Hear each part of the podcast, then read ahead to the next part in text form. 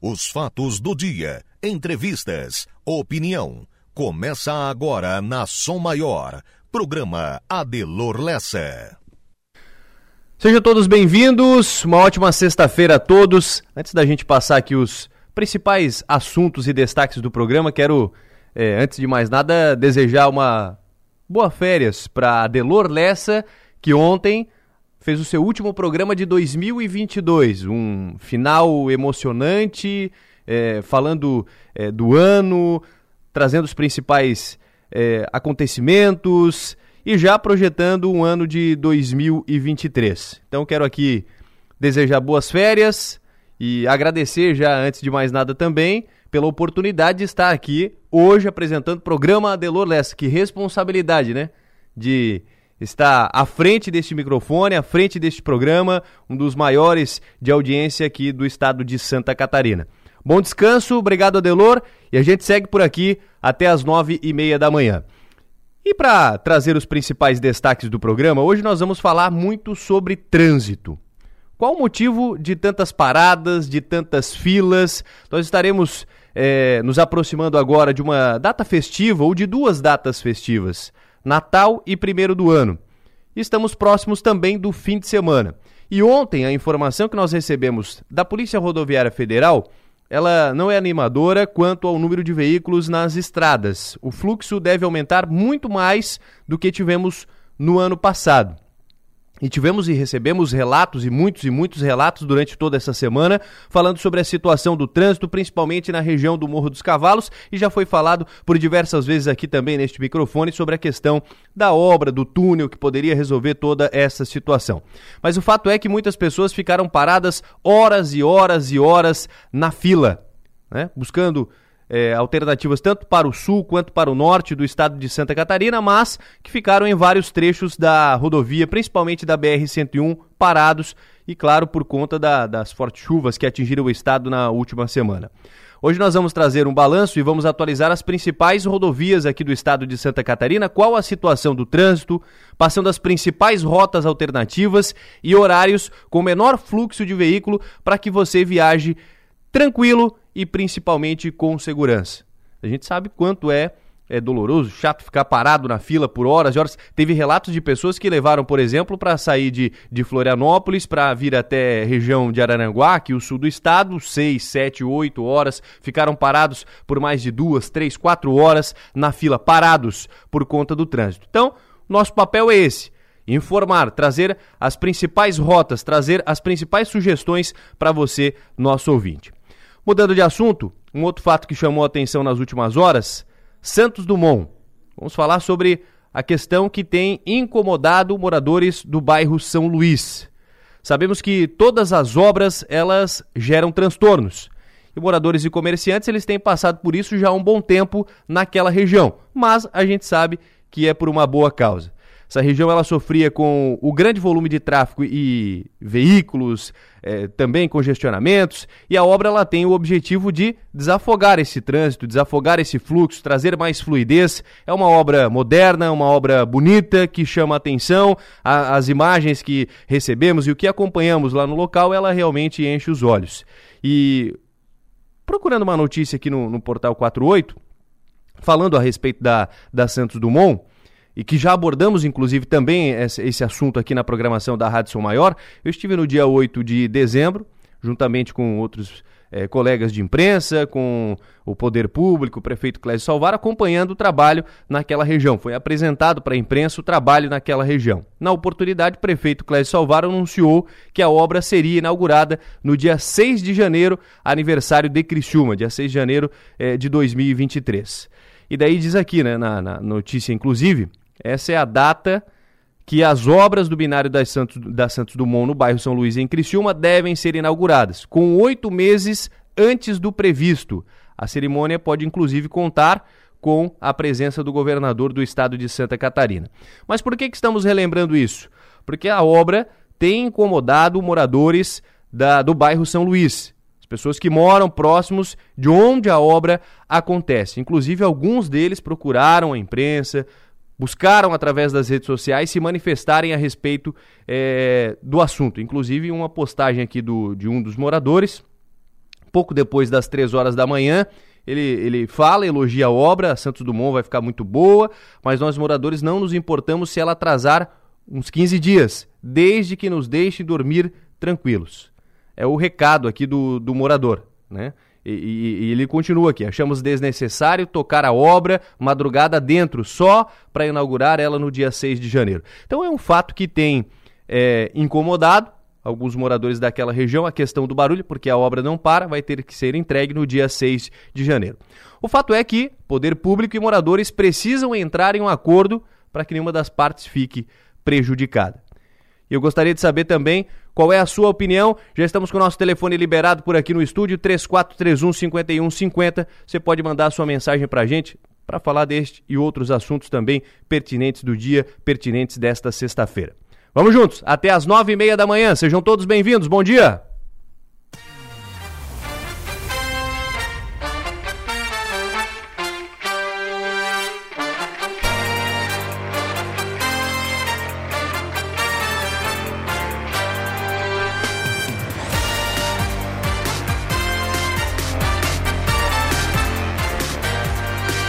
Sete horas e cinco minutos, hoje sexta-feira, 23 de dezembro de 2022. Eu sou Rafael Niero, estou na apresentação do programa Vamos Juntos até as nove e meia da manhã. Sejam todos bem-vindos, contando sempre com a produção de Manuela Silva, jornalista, conosco também, trabalhos técnicos de Marlon Medeiros, nosso aniversariante do dia. Nós seguimos por aqui até as nove e meia da manhã, contando também com a reportagem de Bis. Vai nos atualizar o trânsito daqui a pouco no destaque do Portal 48. A Stephanie Machado nos atualiza também. E ainda, claro, vamos com toda a nossa equipe de jornalismo, com a Topassoli e o Piara Bosque nas opiniões e informações políticas. É a nossa equipe que estará com você para mais um dia de trabalho.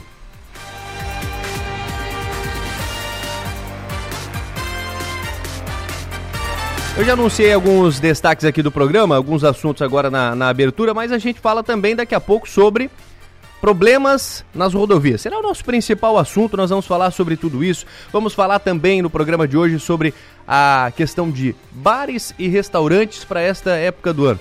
Você já, já decidiu para onde é que vai? Para você que está de aniversário hoje, você já decidiu para onde é que você vai? Qual bar, qual restaurante. Nós vamos falar sobre, sobre fluxo, sobre movimento, qual é a tendência agora para essa reta final do ano, Natal, primeiro do ano, enfim, vamos falar muito sobre a questão de bares e restaurantes para esta época do ano. Também vamos tratar de um outro assunto importante relacionado ao meio ambiente. Nós vamos falar sobre a Unesc, que é a nova entidade executiva dos comitês de bacias hidrográficas do sul de Santa Catarina, que abrange as bacias do rio Araranguá, Mampituba, Uruçanga, Tubarão e Complexo Lagunar. Será um dos assuntos de hoje também. Vamos falar e entender um pouco mais sobre este projeto. Além, claro, de, do mercado financeiro, Tiago Raimon nos atualiza hoje as principais mudanças do mercado para esta sexta-feira. Vamos falar de vinho também com o Fabiano Mazili, será nosso convidado. E doutor Henrique Pachter fecha o programa de hoje conosco. Lá depois das nove, nove e meia da manhã também estaremos com o doutor Henrique aqui no programa.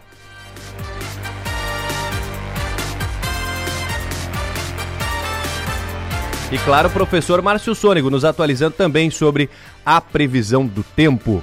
Bom, vamos aos aniversariantes do dia aqui. Antes de falar dos, dos nossos aniversariantes, quero mandar um grande abraço para o nosso querido Marlon Medeiros, meu irmão aqui da Rádio Sou Maior, aniversariante de hoje, sexta-feira, mais um ano de vida. Saúde, sucesso, vida longa, Marlon, nosso querido Zé Colmeia. Tá de aniversário, parabéns. Querido por todos aqui da Rádio Sou Maior. Fica o nosso abraço, nosso desejo aí de um feliz aniversário. Também de aniversário hoje, Kátia Regina Sequinel, parabéns, Rayane Silva, Paulo Sérgio, também de aniversário hoje, João Vitor Rosso. Olha quem completa mais um ano de vida também, Rogério Giron, empresário. O Zezo, de aniversário, também lá de Uruçanga. Stefânio Júnior também, Roger de Medeiros também aniversariando hoje. Então, parabéns a todos que completam mais um ano de vida neste dia 23 de dezembro.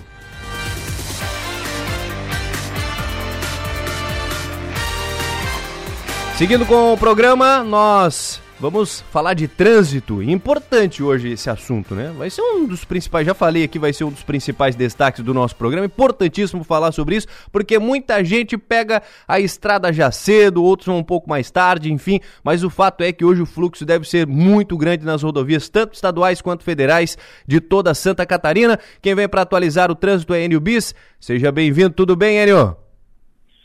Pois não, tudo bem. Bom dia para você, Rafael. Bom dia para quem nos acompanha. Pois é, Rafael, na BR-101, no Morro dos Cavalos, desde ontem, por volta de 10 e meia da noite, 11 horas da noite, por aí, foram liberadas duas faixas em cada sentido da rodovia. Isso lá no Morro dos Cavalos.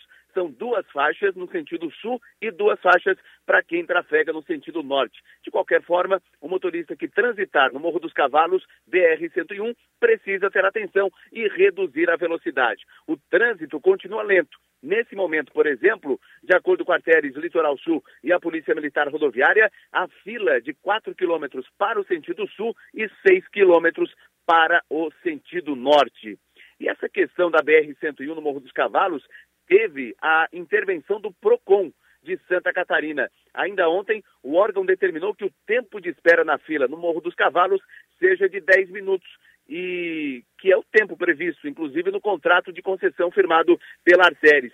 E no documento assinado ontem ainda, o PROCON destacou que o limite de fila no trecho deve ser de apenas 300 metros. Nesse momento, repito, 4 quilômetros de fila para o sentido sul e 6 quilômetros para o sentido norte. Mas a informação nova é de que desde ontem, 11 horas da noite, há duas faixas em cada sentido, sentido sul, sentido norte, onde o motorista trafega na região do Morro dos Cavalos, na BR-101. Com relação a outras rodovias, BR-280, a Polícia Rodoviária Federal proibiu o trânsito de veículos pesados. Isso até o dia 13 de janeiro, na Serra de Corupá, do quilômetro 84 ao quilômetro 109. E na BR-376, na divisa com Paraná, nesse momento, fila de 9 quilômetros em ambos os sentidos. E lá na eh, BR-376, também duas faixas, tanto para quem vai quanto para quem vem. E uma outra informação referente à Serra da Rocinha, em Timbé do Sul. Desde ontem, o trânsito na Serra da Rocinha está liberado das 6 da manhã às 7 horas da noite. Isso porque as obras de implantação e pavimentação da BR-285 entraram em recesso neste final de ano, o que permite a liberação do trânsito durante o dia. E por questão de segurança, a Serra da Rocinha vai permanecer fechada entre a noite e madrugada, ou seja, das 7 da noite às 6 horas da manhã. Esse horário diferenciado no trânsito na Serra da Rocinha, em Timbé do Sul, segue até o dia 2 de janeiro. Rafael. Obrigado, Enio, pela, pela informação, atualização do trânsito. A gente fala mais sobre isso daqui a pouco no decorrer da programação. 7 horas e 12 minutos, 7 e 12. Já tem chegando aqui recados e mais recados sobre a questão da Santos Dumont. Daqui a pouquinho nós é, vamos falar mais a respeito disso. Você pode mandar sua mensagem no 3431 5150. É um número, ele, ele, é fixo, né? É um número fixo, mas você pode adicionar aí no seu WhatsApp e mandar mensagem pra gente aqui no estúdio 3431 5150. 6 horas e 12 minutos. Deixa eu agradecer aqui também os trabalhos da Raquel Elíbio, também conosco aqui nos trabalhos técnicos, junto do nosso grande Marlon Medeiros. Vamos atualizar o tempo agora com o Márcio Sônego? Tudo bem, Márcio? Seja bem-vindo, bom dia. Alô, Rafael Neiro, alô, vice da Som Maior, bom dia a todos. Márcio, como é que vai ficar o tempo? Olha, fazia tempo que eu não, não ah, acordava tão cedo assim, igual hoje, para ver o, o, sol nascer. Estava acostumado com as primeiras do dia. Teve mudança aqui na programação. Foi bom acordar cedo. Tá bonito o dia, Márcio? É, hoje é um dia muito especial, né? O dia de céu claro, como se fala em meteorologia, não tem nebulosidade nenhuma aqui na região, amanheceu com céu claro em todos os locais. E, mas antes de falar do tempo, só queria mandar um, um recado, viu, Rafael? É, ontem à noite faleceu a dona Idalina D'Agostin Munereto, ali de Sara. Era esposa do Silvânio Munereto, ali da Vila São José e Sara. Ela faleceu com 88 anos de idade, então meus sentimentos à família da dona Idalina D'Agostin Munereto, em especial ao seu esposo Silvani, viu? O sepultamento é hoje à tarde ali no cemitério de Isara. E, e quanto ao tempo, então, viu? É, fazia, fazia tempo, fazia dias e semanas que não havia um amanhecer assim tão bonito, né? Aqui na região sul catarinense. Céu claro, sem nebulosidade, desde a praia até o costão da serra. temperatura também começou baixa, ali para Criciúma, estação da Ipagre Unesc, amanheceu com 14,9, Uruçanga também amanheceu fria com 15,5, até na região da praia amanheceu friozinho, com temperatura de até 17 graus logo cedo ali na região das praias, e a tendência é bom tempo nesta sexta-feira, à tarde a temperatura esquenta um pouquinho mais, vai até os 30 graus, ontem chegou a marcar 26, 27, então hoje já esquenta um pouquinho mais, ela vai até os seus 30 graus nesta sexta-feira, porque o vento hoje é um vento mais de nordeste, ontem era mais de leste. E para amanhã, sábado de Natal, tem as ceias de Natal, previsão de bom tempo também. Amanhã começa friozinho com 15 graus, então para quem vai para a praia levar agasalho, que na praia faz frio à noite. E sábado à tarde esquenta até uns 33 nas cidades de Criciúma, Uruçanga, mais para o interior. E a noite de Natal, Rafael, de sábado para domingo, também com bom tempo. Aí a noite de Natal vai estar com seus 18 graus, agradabilíssimo. E o domingo de Natal com tempo muito bom, sol, começando com 17 graus, vai no máximo a 35. Olha só, um domingo quente e com um tempo muito bom. Aí volta a ter um pouquinho de chuva no começo da semana que vem. A previsão coloca aqui um pouco de chuva já na já na segunda-feira que vem, na terça-feira que vem também, mas é pouca coisa. Então, o importante é que esses três dias, os dois que antecedem o Natal e o Natal também, serão com tempo bom, noites frias e tardes quentes para a época do ano. Rafael Nero. Ô, Márcio, tem duas perguntas aqui. A Iure no domingo, quem pergunta é o Daniel. A Iure é ali em cima, né? Próximo de, de, de, de Bom Jardim, né? É isso? É. Ou, ou aqui embaixo? A Iure ali é onde vai para é, é Urubici, onde, é próximo de, de Urubici, né? Rapaz, eu não sei se é aqui embaixo em Orleans ou se ela é em cima. Eu, eu sei, desculpe, é, mas, mas em todo caso, tanto faz, se é em cima ou se é embaixo da serra, é, é bom tempo. Está colocando sábado com bom tempo, bastante sol, um sol até ardente, né, que é um sol de céu claro. Amanhã, sábado e domingo também, com tempo muito bom. E domingo aí se chove naquela região, mais para a noite, quando, quando chega uma frente fria com chuva que traz para segunda-feira. Entre, entre Grão-Pará e Urubici fica a região de Aiurê. É, pertence Isso, a Grão-Pará, né? Exatamente, é. é. exatamente. Aquela região ali, costão de serra ali. Aquele costão de serra pega bom tempo amanhã, pega bom tempo domingo também. Lá se chove é só domingo à noite.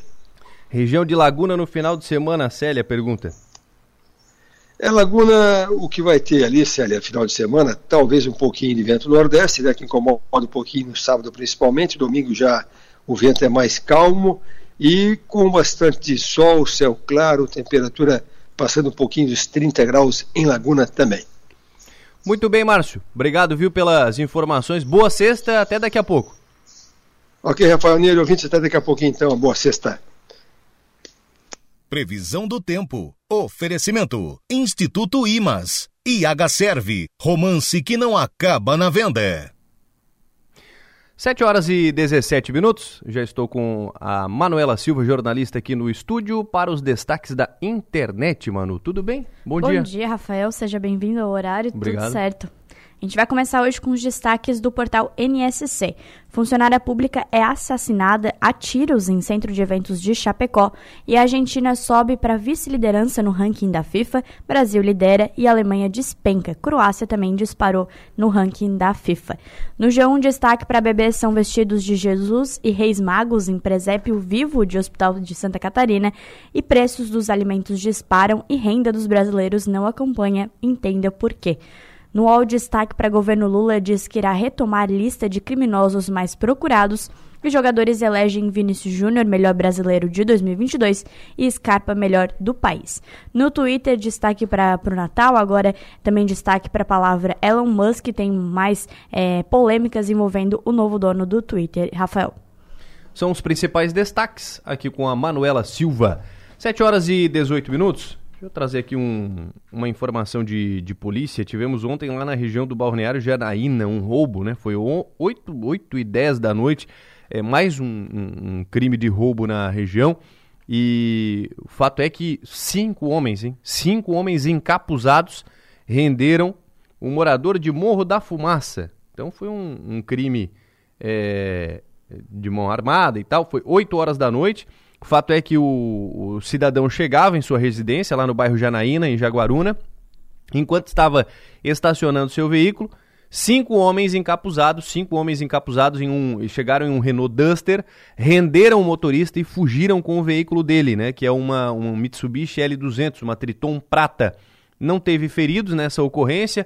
A polícia é, foi acionada, a polícia militar foi acionada, realizou buscas na região. É, e a informação que temos é de que o veículo não foi é, encontrado ainda. Então eles roubaram o veículo e foram fugiram, né? fugiram ali da região de Jaguaruna. Então foi feito todo o procedimento, polícia civil informada também, mas o fato é que o carro ainda não foi encontrado. Mas ninguém ficou ferido. Fato aí um roubo ontem, 8 da noite, na regi região do Balneário Janaína, em Jaguaruna. 7h20, vamos para frente. Vamos atualizar aqui os destaques do Portal 48. Quem chega para nos atualizar, a jornalista, a jornalista Stephanie Machado. Tudo bem? Seja bem-vinda, Stephanie. Bom dia. Bom dia, Rafael. Bom dia aos ouvintes. Seja bem-vindo também a esse horário da manhã. Obrigado. E, e, o principal destaque do Portal 48 nesta manhã é a situação das rodovias federais em Santa Catarina, que o Enio já trouxe e são informações que nós vamos atualizando ao longo do dia. Mas, além disso, trago dois destaques de segurança desse início de manhã do Portal 48. Uma relojoaria foi furtada na madrugada de hoje no bairro Oficinas, em Tubarão. De acordo com informações da Polícia Militar, o homem que realizou o furto era o mesmo que havia furtado uma caixinha de doação da APAI em outro local. A PM efetuou diligências próximas a um familiar do indivíduo até que encontrou ele com as mesmas vestes que efetuou o furto na relojoaria e com a bicicleta também utilizada para fugir. Então foi dada a voz de prisão pelo flagrante de furto e o indivíduo foi conduzido para a delegacia. E além disso, um estudante desferiu uma facada nas costas de seu professor em Maruí na tarde de ontem, após ser informado sobre a sua reprovação. A vítima, de 29 anos, ficou com a faca cravada no corpo e foi conduzida ao Hospital de Tubarão pelo Serviço Aeromédico do Sul, o SARA-Sul. O autor, de 15 anos, foi encaminhado junto com o pai à delegacia de polícia para prestar depoimento. Mais detalhes sobre essas ocorrências já podem ser conferidos no Portal 48. Rafael. Muito bem, obrigado Stephanie pela, pela informação, atualizando o Portal 48. Daqui a pouco nós vamos dar mais uma passada aqui no portal48.com.br. 722, vamos falar de rodovias mais uma vez, falar da questão do trânsito, das mudanças. O que, que você precisa ficar atento para este final de ano? Não só para o final de ano, né? Informação do trânsito ela é sempre válida e sempre cabe em todos os momentos. Vou conversar com o subtenente Anísio de Souza, que é comandante do posto da Polícia Militar Rodoviária Estadual em Içara. Subtenente Anísio, seja bem-vindo. Obrigado aqui por atender a Rádio Som Maior. Bom dia. Olá, Rafael. Bom dia. Bom dia aos ouvintes também da, da Som Maior. Bom, ontem nós recebemos a, a informação de que o fluxo tende a aumentar agora com a chegada do Natal, final do ano muito mais do que no ano passado. A tendência é que nas rodovias estaduais isso também aconteça, subtenente Anísio? Positivo. Nossa tendência desse ano é que nós tenhamos um aumento em relação ao ano passado aí de uns 30% a mais de fluxo, mais ou menos que a gente tem de estimativa, né? Todo, todo período de, de feriado, né, e principalmente agora nesse final do ano que, a, que os filhos estão, né, de, agora de é, de férias, tal, escolares, então a gente tem um aumento bem grande no fluxo. Muito bem, tendência que, que aumente. Principalmente agora também, né? Chegada do, do, do, final de semana, hoje já começa. Qual é o principal horário de pico hoje, Tenente? Ah, hoje, hoje é da, da metade da tarde para frente, né? Tendência. Aí, daí todo mundo já começa a se programar para ir para praia, para ir para casa da, família, passar o Natal. Uhum. Então, o horário crítico ali é da, da me, metade da tarde até umas nove da noite, mais ou menos. Como é que está a questão das rodovias aqui na região? Algum bloqueio, algum ponto onde é, preocupe a questão do trânsito? Então, nós tivemos aí essa, essa, esse período de chuvas, né?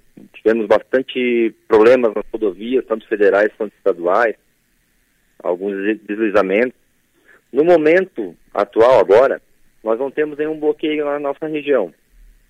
É, a gente sempre Agora, a gente chama atenção para a Serra do, do, Rio do Rastro, porque está liberado, fluindo, Porém, tem aquele período, aquele, aquele pedaço crítico lá onde houve o deslizamento. A gente pede sempre uma atenção especial quando passar lá, tá? A Serra do Corvo Branco está liberada, só que aquela parte lá de cima, é, depois que subiu a serra dali até Urubici, aquele trecho ali está em reforma. Ali está bem crítico para carro pequeno, né? Tá, tá, a estrada não está tão boa, a gente prefere agora passar pela Rio do Rastro, que está liberado. E para o sul, nossa região, para indo para a praia, tanto o Rincão quanto ali para o Arroio, está tudo certo, tá estradas liberadas, a gente, agora tem que prestar atenção é com o fluxo mesmo, né? O que é mais normal nesse, nesse período de, de festa é aquela, aqueles acidentes de trânsito é, de, de fila, né? Aquele que o, do, daquela colisão traseira, sabe? Só tô na fila, aí o pessoal começa a olhar o celular, uh, começa a conversar, porque tá na fila já ali, às vezes pega uma filinha ali de uns 10 minutinhos, tá, o, trânsito tá lento, o cidadão vai começar a dar uma olhadinha no celular, no WhatsApp e bate atrás do carro da frente. Isso aí é o carro-chefe. Quando tem esses períodos, tipo hoje, domingo, às vezes no retorno, né, para casa, isso aí tem bastante acidente desse tipo. Então a gente pede para o pessoal ficar sempre atento nisso, né? Bom, principal causa de acidente. É a desatenção, então, seria isso, né? O, o, se tira o foco de, do, do, trânsito, foca em outra coisa e acaba acontecendo o acidente. Rafael, de cada 10 acidentes, 9 são desatenção. Então, assim, é, é, é praticamente 100%. Né? 90% dos acidentes, a, a, a tendência é, a estatística é maior que 90%, 90 uhum. poucos por cento, é sempre desatenção. E hoje o celular é uma das principais causas de, de desatenção, né? Então a gente pede, a, o, ó, a, vamos, vamos para as dicas básicas, né? Da, do final de semana aí, de botar o carro na estrada. Primeiro, organize a viagem. Para não sair em cima da hora uhum. com pressa. Porque só se o, se o cara falar com pressa no trânsito, o cara vai dar aquela ultrapassagem no lugar proibido, ele vai se enfiar na frente de outro carro, não vai dar, às vezes não vai dar o, a, espaço para outro, né? Segundo, os assentos de segurança, que acontecendo eventualmente um acidente, vai minimizar muito a possibilidade de alguém se machucar ou eventualmente de alguém morrer no trânsito, né? É, segundo, respeitar o limite de velocidade. A gente faz radar ali na via rápida, cara. É cento, o pessoal passa ali a 170, 180 por hora. Então tem gente que reclama, ah, tem radar ali e tal. Mas é que tem essas pessoas que a gente, a gente precisa fiscalizar para reduzir o volume, o, a velocidade média, né? Chega a dar 180 km por hora, é? Tem, tem registro disso? Tem registro. 180. 180. 170, na faixa de 170 e 160 é todo dia. Olha só. É complicado. Imprudência, né? É imprudência. É. Então, assim, a gente pede, vamos lá, organiza a viagem, usa cinto de segurança, respeita o limite de velocidade, vai na boa, né? Vai tranquilo. Tranquilo. Né? Vai, vai com aquela, aquele espírito de final de semana, sabe? Sai mais cedo, vai tranquilinho com a família, o importante é chegar, e por último, a questão do álcool, né? Bom, o celular eu já falei, e o álcool? Aí à noite, né? E aí a gente deixa dica para todo mundo que for andar à noite, né, com a família, tá indo, tá voltando, ou precisa ir à noite, nesse período de festas mesmo, tem muita festa, todo mundo sai para balada, para festa, todo mundo bebe. Fiquem muito ligados à noite, tanto para quem está dirigindo, né, para que não beba e dirija, quanto fique ligado nos outros motoristas à sua volta, né? Porque assim, a gente vai fazer, quando a gente faz fiscalização de, de embriaguez, de cada 10 veículos à noite, pode botar aqui uns 5, 6, então no mínimo 50% aí ingeriram álcool. Então, Tenente, é essa, essa fiscalização e, e, elas devem ser intensificadas agora nesse período? Blitz, e, questão da, da, de bafômetro, enfim, vai ser intensificado Sim. isso? Será intensificado.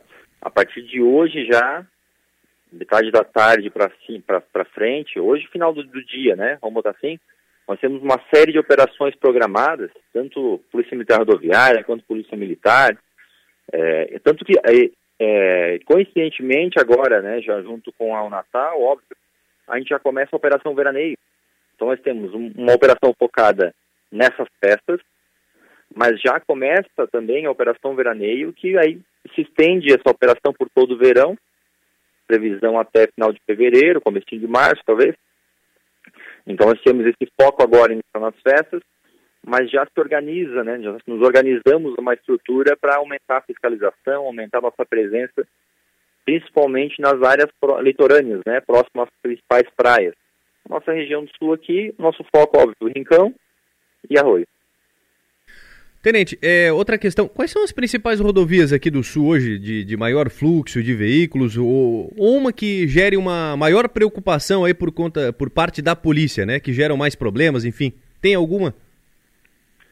Perfeito, a, nossa rodovia de maior movimento no Sul é a 445, é essa rodovia que liga Criciúma a Içara, né, a BR-101, onde tem nosso posto aqui de Sara, né, nosso posto do líder aqui, essa rodovia aqui. Ela é hoje a segunda maior rodovia em fluxo do estado. Ela só perde para 401, que é aquela rodovia lá, estadual lá do norte da ilha de Floripa, sabe?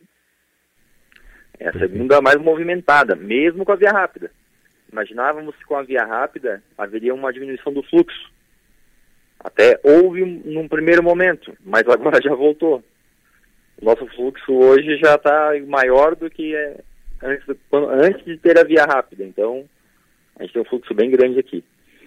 E nesse período, né, agora de verão tal, o que nos, o que nos preocupa, o nosso foco está na nossa região aqui, é Laguna, né, acesso à Laguna lá, o, essa, essa aqui nossa, 445, acesso ao Rincão, essa aqui é, um, é o carro-chefe de preocupação, e a, a rodovia 447 Arananguá, que dá acesso ao arroio. É onde tem o maior fluxo, disparado em relação aos outros.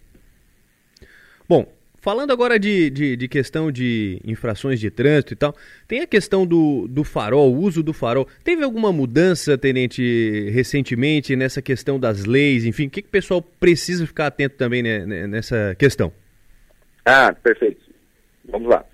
Primeira, primeira dica, se o veículo tem o DRL, o DRL é aquela luzinha de geralmente de LED na lateral, os carros mais novos já estão vindo de fábrica, sabe?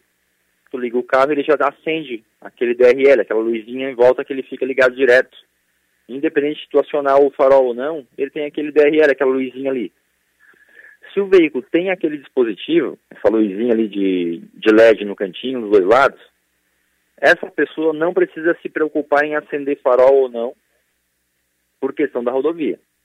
Tá? Primeira coisa, porque a, aquele, aquele, aquela lâmpadazinha ali, ela equivale ao farol baixo para esse fim. Então, se o veículo tem DRL, não precisa se preocupar em ficar ligando ou desligando o farol na rodovia. Primeira coisa.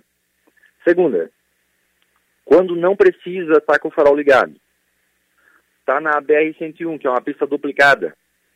Não precisa. Tá? Durante o dia, óbvio, durante, durante a noite precisa, óbvio, só durante o dia, por estar na rodovia, né? Então, tá, mas afinal, quando que eu preciso ligar, então? Eu preciso ligar o farol baixo na seguinte situação. Se está numa rodovia, que é pista única, ou seja, só tem uma faixa para cada lado, né? Uma de ida e uma de volta, vamos botar assim, né? uma pista para cada lado, via dupla de, de, de circulação, e eu não estou dentro da cidade. Porque tem mais uma coisa. Uh, Sara passando na rodovia. Durante o período, quando está passando o perímetro urbano, está dentro da cidade, imagina, saiu, saiu de Criciúma, está indo para Sara, está indo para o Rincão. Aí eu vou passar por aquele período dentro de Sara, né, aquele, aquele trecho. Enquanto estou no meio da cidade, eu também não preciso estar com o farol ligado. Então imagina que qual é a intenção? A intenção é que o cara ligue o farol dele numa rodovia durante o dia, principalmente no trecho que é fora de uma cidade. Geralmente são, são locais onde não tem é, iluminação pública e não tem é, residências às margens da, da rodovia. Porque, porque são os locais onde naturalmente tem uma velocidade maior. Né? tem uma característica mais rural, é uma não, geralmente não tem quebra-mola, não está dentro da cidade, fluxo não está, porque dentro da cidade o fluxo já é, já é reduzido, né, a, a, velocidade. pela própria característica. Então é isso. No meio do, da rodovia, é, vai acender o farol na rodovia e fora do perímetro urbano. Hoje a regra é Rodovias duplicadas, tem é, a obrigatoriedade de usar o farol ligado também? Não. Rodovias duplicadas não tem obriga obrigação. Por exemplo, por exemplo a BR-101. Né? Vou pegar a BR-101. Ó, imagina que estamos saindo de Criciúma e está indo para Floripa. Primeiro vai, vai pegar a via rápida. Rodovia duplicada. Não precisa acender o farol. A gente até orienta, que por, porque por cultura, o pessoal se acostumou agora a deixar ligado. E não há problema nenhum. Até a, a recomendação que deixe. O que a gente está falando é que com, ah, essa mudança que teve é que não é mais obrigatório, né? Então, por exemplo, pegou a via rápida, pista duplicada. Não é obrigatório. Pegou a BR-101 para Floripa, pista duplicada. Não é mais obrigatório. Então a pessoa não está sujeita a levar uma multa por estar tá com o farol desligado. Não tem problema. Tá? Agora vai, vai pro. Vai pro Rincão. Enquanto está passando pela parte de Sara, que é a parte da. dentro da cidade, não precisa. Mas vamos botar ali, depois naquela, naquele trecho lá, que pegou lá para baixo da Vila Nova para o Rincão, ali já tem uma característica que não é, não é tão urbana. Ali precisaria. Outro trecho precisaria, a rodovia das Lagoas, lá, né, SC100. Ali é uma rodovia que não é no, dentro de uma cidade, ah, tem uma casa ou outra esporádica ali na beira da rodovia, ah, ali precisa. Então ficou assim, ficou meio estranho, na verdade, porque é meio é. complicado para explicar. Mas é isso. Porque a gente. Ah, outra coisa. Se estiver chovendo, se estiver neblina ou serração, é obrigado a deixar o farol ligado, mesmo durante o dia. Então, assim, imagina. Independente da, do tipo de rodovia, começou a dar uma chuvinha, aí tem que ligar o farol. Muito bem, então são algumas da a recomendação que deixe sempre ligado, então, né? É, é importante isso, né, Tenente? Nós, Já deixa nós ligado. orientamos que deixe sempre ligado, porque para a pessoa não precisa ficar cuidando, né? Se eu estou numa rodovia, que eu estou dentro da cidade ou não estou. A pessoa ligou o farol, ela viaja tranquila, porque nunca vai estar tá errado o farol ligado, né? E o farol apagado em local que deve ser ligado gera uma, uma, uma multa, né? Sim, sim. É, o farol apagado numa, numa rodovia dessa, num trecho uhum. desse que deveria estar ligado, gera uma multa. Gera uma multa por deixar de, de, de deixar o farol baixo ligado naquele trecho, né? Uhum. Perfeito. Subtenente Anísio de Souza, muito obrigado, viu, pela, pelas informações. Obrigado pela atenção sempre aqui com a Rádio São Maior. Um bom dia e um bom trabalho. Opa, muito obrigado pelo contato. Estamos sempre à disposição. Bom dia a todos. Desejamos aí um trânsito tranquilo durante o final de semana, durante as festas. Que todos tenhamos aí um Feliz Natal e um bom ano novo. Subtenente Anísio de Souza, que é comandante do posto da Polícia Militar Rodoviária Estadual em Sara conversando, trazendo dicas importantes aqui sobre o trânsito. Então, não só na rodovia, eu falei na abertura do programa que a tendência era que o, o fluxo de veículos aumentasse, se comparado com o ano passado. E não é uma projeção só da Polícia Rodoviária Federal, mas também da Polícia Militar Rodoviária Estadual. Então, as rodovias estaduais também devem ter um aumento no número de veículos a partir de hoje, mais do que no próximo ano. 7h38, vamos para frente. Passando aqui é, os destaques também dos jornais, acompanhando aqui os principais jornais da, da região.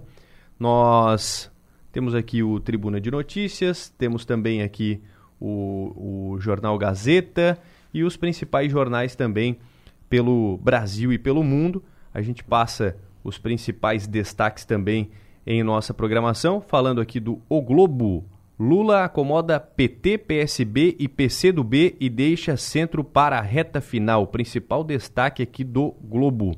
O Estadão. Lula se acerta com o PT, mas consolidar frente ampla vira desafio. Folha de São Paulo. Lula anuncia 16 ministros sem nomes do Centrão ainda. É o que diz o, o principal destaque aqui de capa da Folha de São Paulo. E o Tribuna de Notícias, ele trata sobre Bandidos encapuzados rendem empresário e fogem com o veículo. O assalto à mão armada aconteceu no momento que o morador chegava em casa na noite desta quinta-feira. Também aqui, motoristas precisam de atenção redobrada nas estradas. A PRF espera um fluxo de veículos maior em relação aos anos anteriores. Condutores devem ter paciência. Então, são os principais destaques aqui do Tribuna de Notícias. E também temos aqui o Jornal Gazeta com diversas notícias. Servidores de Sara presenteiam crianças em Amigo Secreto Solidário. Também aqui outro destaque da política, Lula anuncia Camilo Santana na educação e Luiz Marinho no trabalho. São alguns dos destaques do jornal Gazeta também. 7 horas e 40 minutos, 7 e 40. Deixa eu acionar aqui a Manu Silva para falar um pouco mais também de notícias aqui da nossa região, falando dos ônibus também, Manu, é isso? É isso mesmo, Rafael. Conversei com Marcelo Fernandes da Roteiros do Sul, que é a empresa que administra a rodoviária aqui de Criciúma, porque nos últimos dias teve alteração de ônibus, teve linha que foi cancelada, e aí agora, reta final, contagem regressiva para o Natal, muita gente viaja de ônibus. Ele, ele mandou um áudio explicando como está a situação da rodoviária de Criciúma. Vamos ouvir. Bom dia, tudo bem? Então, estamos com a situação é, normalizada quanto aos horários, né? Mas é, constando muitos atrasos devido ao movimento intenso, né? Nas BR-101. Então, mas ontem e a expectativa de hoje, né? É que isso se amplie. Estamos aí com mais de 50% de horários extras. Então é um movimento muito significativo, tanto para Porto Alegre, recebendo também muitas pessoas é, de São Paulo, Curitiba e as pessoas também que estão indo também é, comemorar é, essas festas, né? Esse, então, Marcelo Fernandes, da Roteiros do Sul, rodoviária aqui de Criciúma, ele, eles administram rodoviária de Criciúma, trânsito voltando a ser normalizado, o horário de ônibus também voltando a ser normalizados, Rafael. Muito bem, 7 e 41 informações e atualização também aqui com a Manuela Silva. Só mais um destaque aqui do jornal. É, Congresso promulga emenda constitucional para piso da enfermagem. Mais um destaque aqui do Tribuna de Notícias. O texto aprovado direciona recursos do superávit financeiro, de fundos públicos e do fundo social para custeio. Então, mais um destaque aqui também dos, dos jornais, jornais aqui da região, jornais também em circulação nacional. Manchetes do dia. Oferecimento. Itagres, Excelência Moda e Arte. E Hotel Darouti.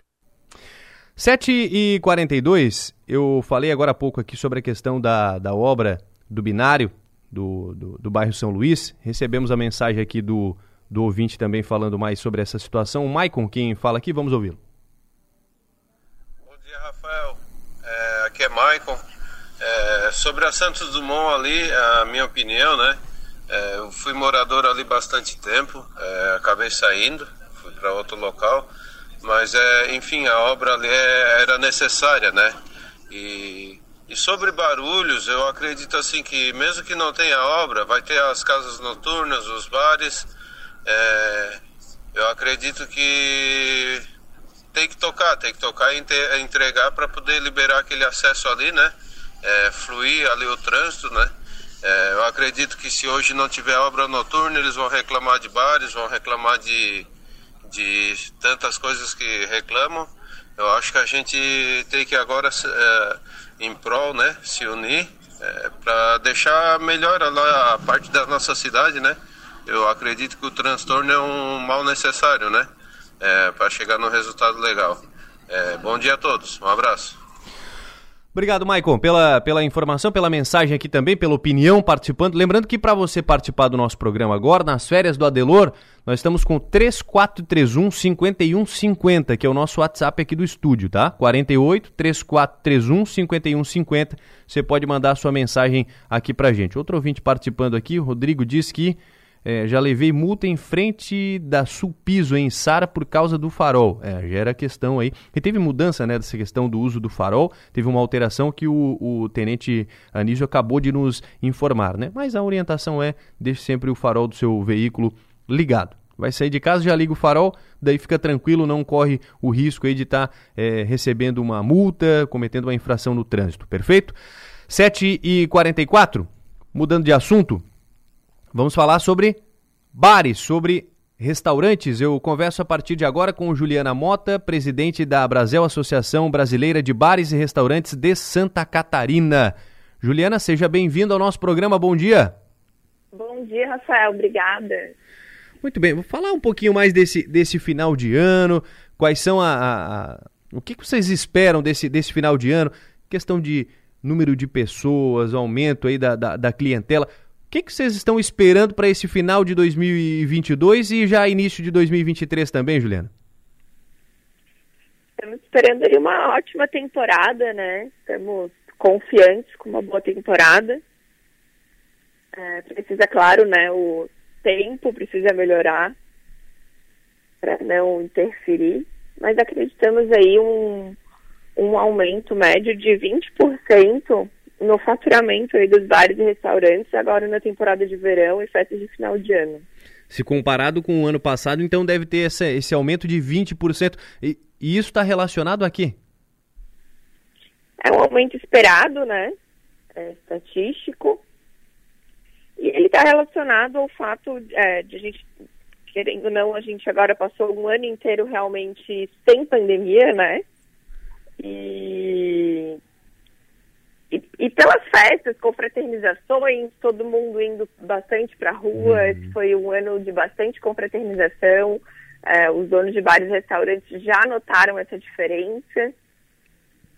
Ah. E agora também férias, então a gente acredita sim que vai ser uma boa temporada. Claro que a gente tem aí algumas cidades do estado que há mais migração que acaba diminuindo um pouco o movimento, mas que compensa é, no meio do ano, enquanto algumas outras cidades litorâneas estão mais vazias, né? Uhum. Juliana, a questão da, da Copa do Mundo fez com que aumentasse o número de clientelas também? O pessoal procurou mais bares, mais restaurantes para assistir os jogos? Aumentou, sim. Aumentou, foi um... A gente não tem aí um percentual, que a nossa pesquisa ainda não saiu, mas informalmente aumentou bastante o, o faturamento, sim. O pessoal se empolgou bastante com a Copa, pena que não conseguimos chegar na final. Pois é, pelo menos na, até a fase em que o Brasil permaneceu na Copa, o que mais a gente via em publicações e tal, nas redes sociais, pessoal todo reunido em bares e restaurantes, praças, enfim. Até onde o Brasil foi, foi, foi bacana, né, Juliana? Foi, foi. Mas sabe que a gente teve alguns outros bares que, claro, casos esporádicos, né? Uhum. Que, que, que tiveram grupos de outras nacionalidades, né? Uhum. Os brasileiros que estão sempre outros times se reunindo também para assistir a Copa. Essa questão da. A gente, você até citou isso sobre a questão da, da pandemia. É, 2022 foi o primeiro ano aí sem restrições relacionadas à Covid. É, a tendência para 2023 é que seja ainda mais promissor o ano desse, desses empresários, proprietários de bares e restaurantes? Vocês imaginam um ano ainda melhor? Com certeza, eu acho que agora a tendência é sempre melhorar.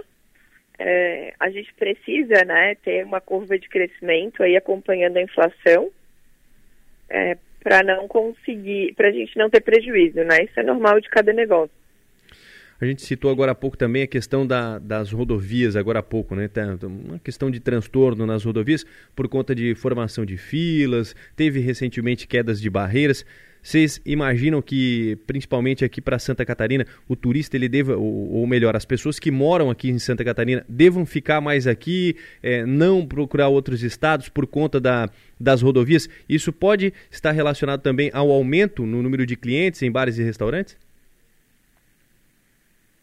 Olha, agora é tudo uma questão de como que vai ficar o tempo, né? A gente tem, aqui em Santa Catarina, a gente recebe bastante turista do Paraná, São Paulo, e um pedacinho ali Minas, um pedacinho do Mato uhum. Grosso ainda vem, desce bastante para o sul. E ontem mesmo a gente estava conversando com alguns turistas, tanto do Paraná como do Mato Grosso, que já estavam descendo, que estavam perguntando como é que estavam a, a estrada para descer. eu acredito que esse turista de fora, ele já se programou, ele já reservou hotel ou já alugou uma casa, ele não vai deixar de vir. É, e o turista de dentro do estado, ele deve sim continuar no estado, mas quem se programou para sair para viajar, que já se programou, acaba fazendo, né? Seguindo a programação. Muito bem. Importante é que é, vai ter esse aumento, os, os, os, proprietários de bares e restaurantes. Foi um momento difícil também, né, principalmente para esse setor, quando é, tivemos a pandemia. Então é importante, Juliana, a gente receber essa, essa informação dessa melhora, desse crescimento, viu? Muito, muito boa essa, essa notícia, muito promissora também, ou muito promissor o ano de 2023. Muito importante, muito importante. A temporada é muito importante para bares e restaurantes. E sempre, né, a gente precisa aí ter esse crescimento e é isso mesmo, a gente está aí se recuperando, a gente tem é, maioria, né, na verdade, de 10 a cada 7 donos de bares e restaurantes aí estão altamente endividados com dívidas vindo da pandemia, então por isso mesmo é importante esse crescimento. Muito bem. Juliana, obrigado viu pela, pelas informações, que todos tenham um bom, um bom ano, é, de muitas vendas, de muitos clientes também. Muito obrigado pela atenção com a Rádio Sou Maior, um bom dia. Obrigada, Rafael. Feliz Natal e boas festas. A Brasel está sempre à disposição e conte com a gente. Juliana Mota, presidente da Brasel, Associação Brasileira de Bares e Restaurantes aqui de Santa Catarina. 7h50, seguimos aqui com o programa. Já que estamos falando em bares e, e restaurantes, deixa eu lembrar aqui do El Tarquim, né? Data especial merece aí um almoço especial. E ainda não sabe para onde é que você vai no seu almoço de Natal. No restaurante El Tarquim você encontra as melhores opções para você e sua família. Então, nos dias 24 e 25, a partir das 11h30 da manhã, o El Tarquim te aguarda para uma experiência gastronômica com os melhores cortes, entradas, drinks e momentos inesquecíveis para o seu almoço de Natal. Restaurante El Tarquim, Parrilha Argentina, localizado na rua Henrique Lage, 783 Centro de Criciúma. Uma delícia, viu? É o Tarquim. 751. Tô recebendo mais mensagens aqui, daqui a pouquinho a gente vai para os recados do, do, nosso ouvinte. Lembrando que você pode mandar sua mensagem no 3431 5150. 3431 5150.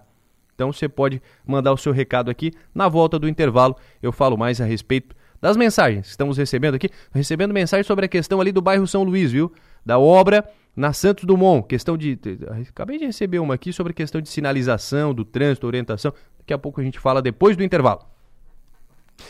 7h57, estamos de volta aqui. Vou ler algum dos recados. É, o Rodrigo mandou recado aqui sobre a questão da Santos Dumont, que tem gerado algumas opiniões.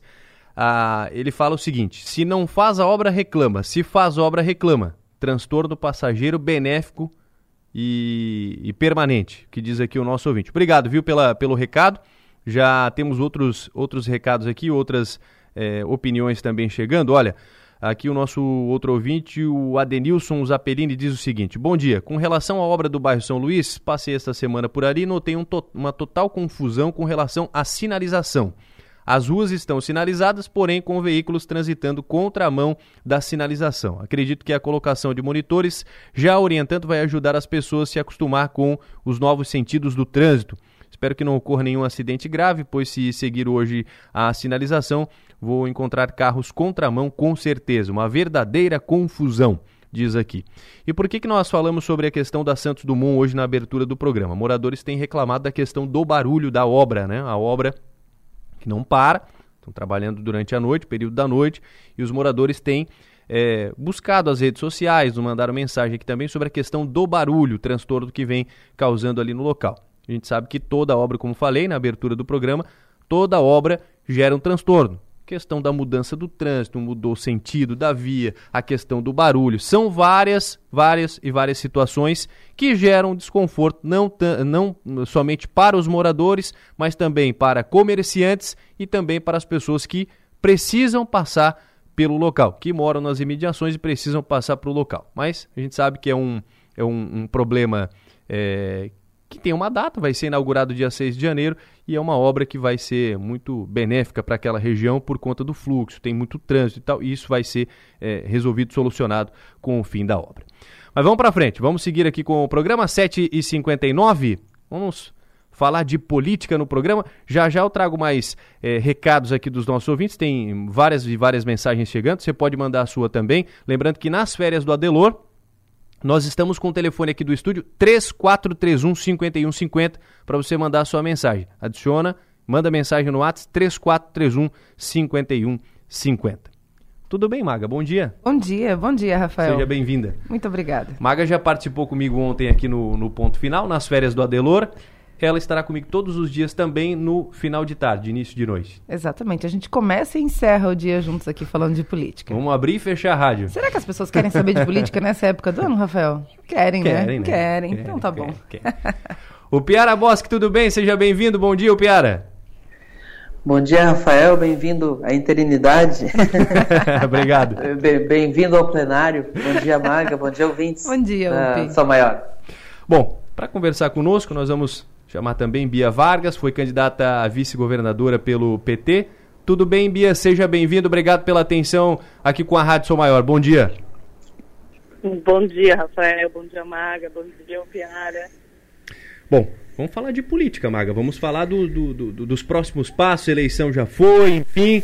Próximo ano. Fique à vontade. Mas antes de falar do próximo ano, eu queria saber da Bia Vargas, que foi candidata a vice-governadora na chapa com Décio Lima, né, no, é, agora na eleição de Santa Catarina, é, e que quase foi candidata a deputada federal, voltou, migrou, enfim, fez toda essa movimentação e acabou sendo candidata a, a vice-governadora, foi para o segundo turno e deixou, marcou seu nome é, na história política do nosso estado por conta dessa campanha que foi atípica, né, de tudo que aconteceu. Bia, eu queria que tu fizesse um, um, um, uma análise, um compilado da tua experiência com essa, com essa campanha. Naga, é, em especial, toda a minha trajetória política, ela, ela tem essas pitadas de reviravoltas. Eu começo em 2016, quando eu me filio no PSB, a princípio para ser candidata a vereadora por Sara, e naquele momento já acontece uma mudança no cenário. Eu quase sou candidata a vice-prefeita e acabo não sendo candidata a nada. me distancio um pouco da política. Em 2020, sou convidada a ser vice-prefeita junto com Alex Michas. E me preparo desde então para ser candidata a deputada federal. Faço a pré-campanha e aí surge a oportunidade para ser a candidata a vice-prefeita no cenário a princípio muito improvável, que já estava, já tinha sua carta marcada e a gente consegue fazer essa mudança. Foi uma experiência gigantesca, muito incrível, de um crescimento absurdo, tanto pessoal quanto para o próprio cenário né, do campo progressista de esquerda, quando a gente inaugura esse novo momento, indo para o segundo turno, né, tendo uma votação inédita, nenhum outro candidato alcançou esse número que a gente conseguiu alcançar num momento muito crítico, né? E num estado também que estava é, refutando toda e qualquer espécie de diálogo que fugisse da, da sua normalidade, entre aspas. Muito bem, Piara? Vargas, Uh, uma coisa que me chamou muita atenção nessa, nessa, nessa campanha, Bia, é que eu, uh, eu não me lembro de um vice ter tanto destaque numa campanha uh, de um candidato a governador, ou mesmo até de, outras, de outros cargos. Geralmente o vice é discreto, o vice tem uma, uma importância política, mas no teu caso, você foi o rosto da campanha do Décio Lima, nos temas mais delicados muitas vezes eram colocados para que você fizesse a fala, uh, foi uma marca da campanha. Então, ou seja, os catarinenses conheceram Bia Vargas como poucas vezes conheceram o candidato a vice. O que, que isso mudou na tua, na tua vida, na recepção? Uh, tu teve na casa dos catarinenses durante todo esse período eleitoral. Como é que está a vida da Bia Vargas depois dessa eleição que te projetou? É, Piara, essa, essa situação realmente foi inédita, mas foi a missão que me foi foi dada. Desde o momento em que a possibilidade começou a se desenhar, o objetivo era chegar ao segundo turno e todos acreditavam que o segundo turno passava pelo perfil da Bia, pela conversa que eu tinha com perfis que nunca tiveram esse destaque, né? Então, a todas as características que eu carrego, ser uma mulher, uma mulher preta, mãe solo, microempreendedora.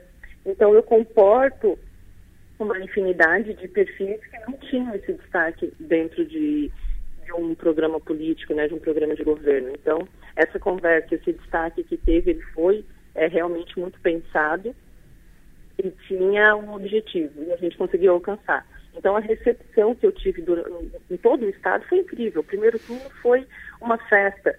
É, eu tive um, um, acolhimento e foi isso que eu pontuei em toda fala que eu fazia pública, era agradecer essa recepção, porque realmente foi um acolhimento muito bacana e foi eu, eu pontuava que era um reflexo do que eu já tinha percebido em 2020. As pessoas querem essa identificação, querem olhar para o agente político que eles querem confiar o voto e ter um pouquinho da sua história refletida ali. E foi isso que a gente encontrou estado afora. É, essa vida após agora é, é de alguma forma manter essas relações que a gente ainda continua na troca nas redes sociais, as pessoas ainda continuam é, me mandando presentes, me mandando mensagens, incentivando, é, sempre se declarando de alguma forma de que sim, eu fui a grande surpresa desse processo político e que querem é, continuar me vendo por aí.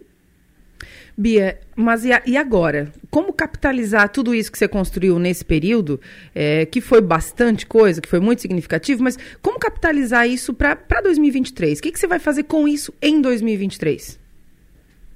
É, isso agora é o desafio e é o que a gente tem pensado com muito cuidado, né, para não perder a nossa essência, que na verdade é fazer a política de uma forma que, de fato, é, transforme a vida das pessoas e não um, um, só estar no cenário.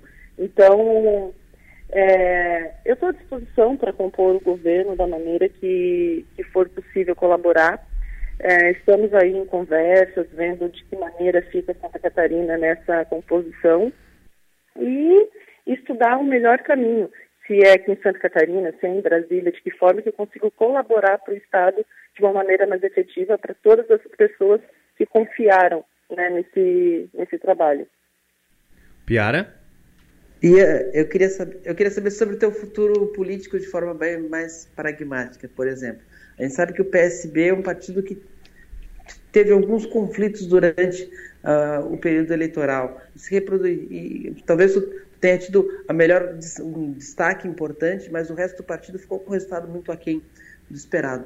Tu se vê continuando no PSB ou pode procurar outro caminho? E eu também quero saber se uh, a estadualização do teu nome nessa campanha uh, permite que tu cogite também mudar de domicílio eleitoral.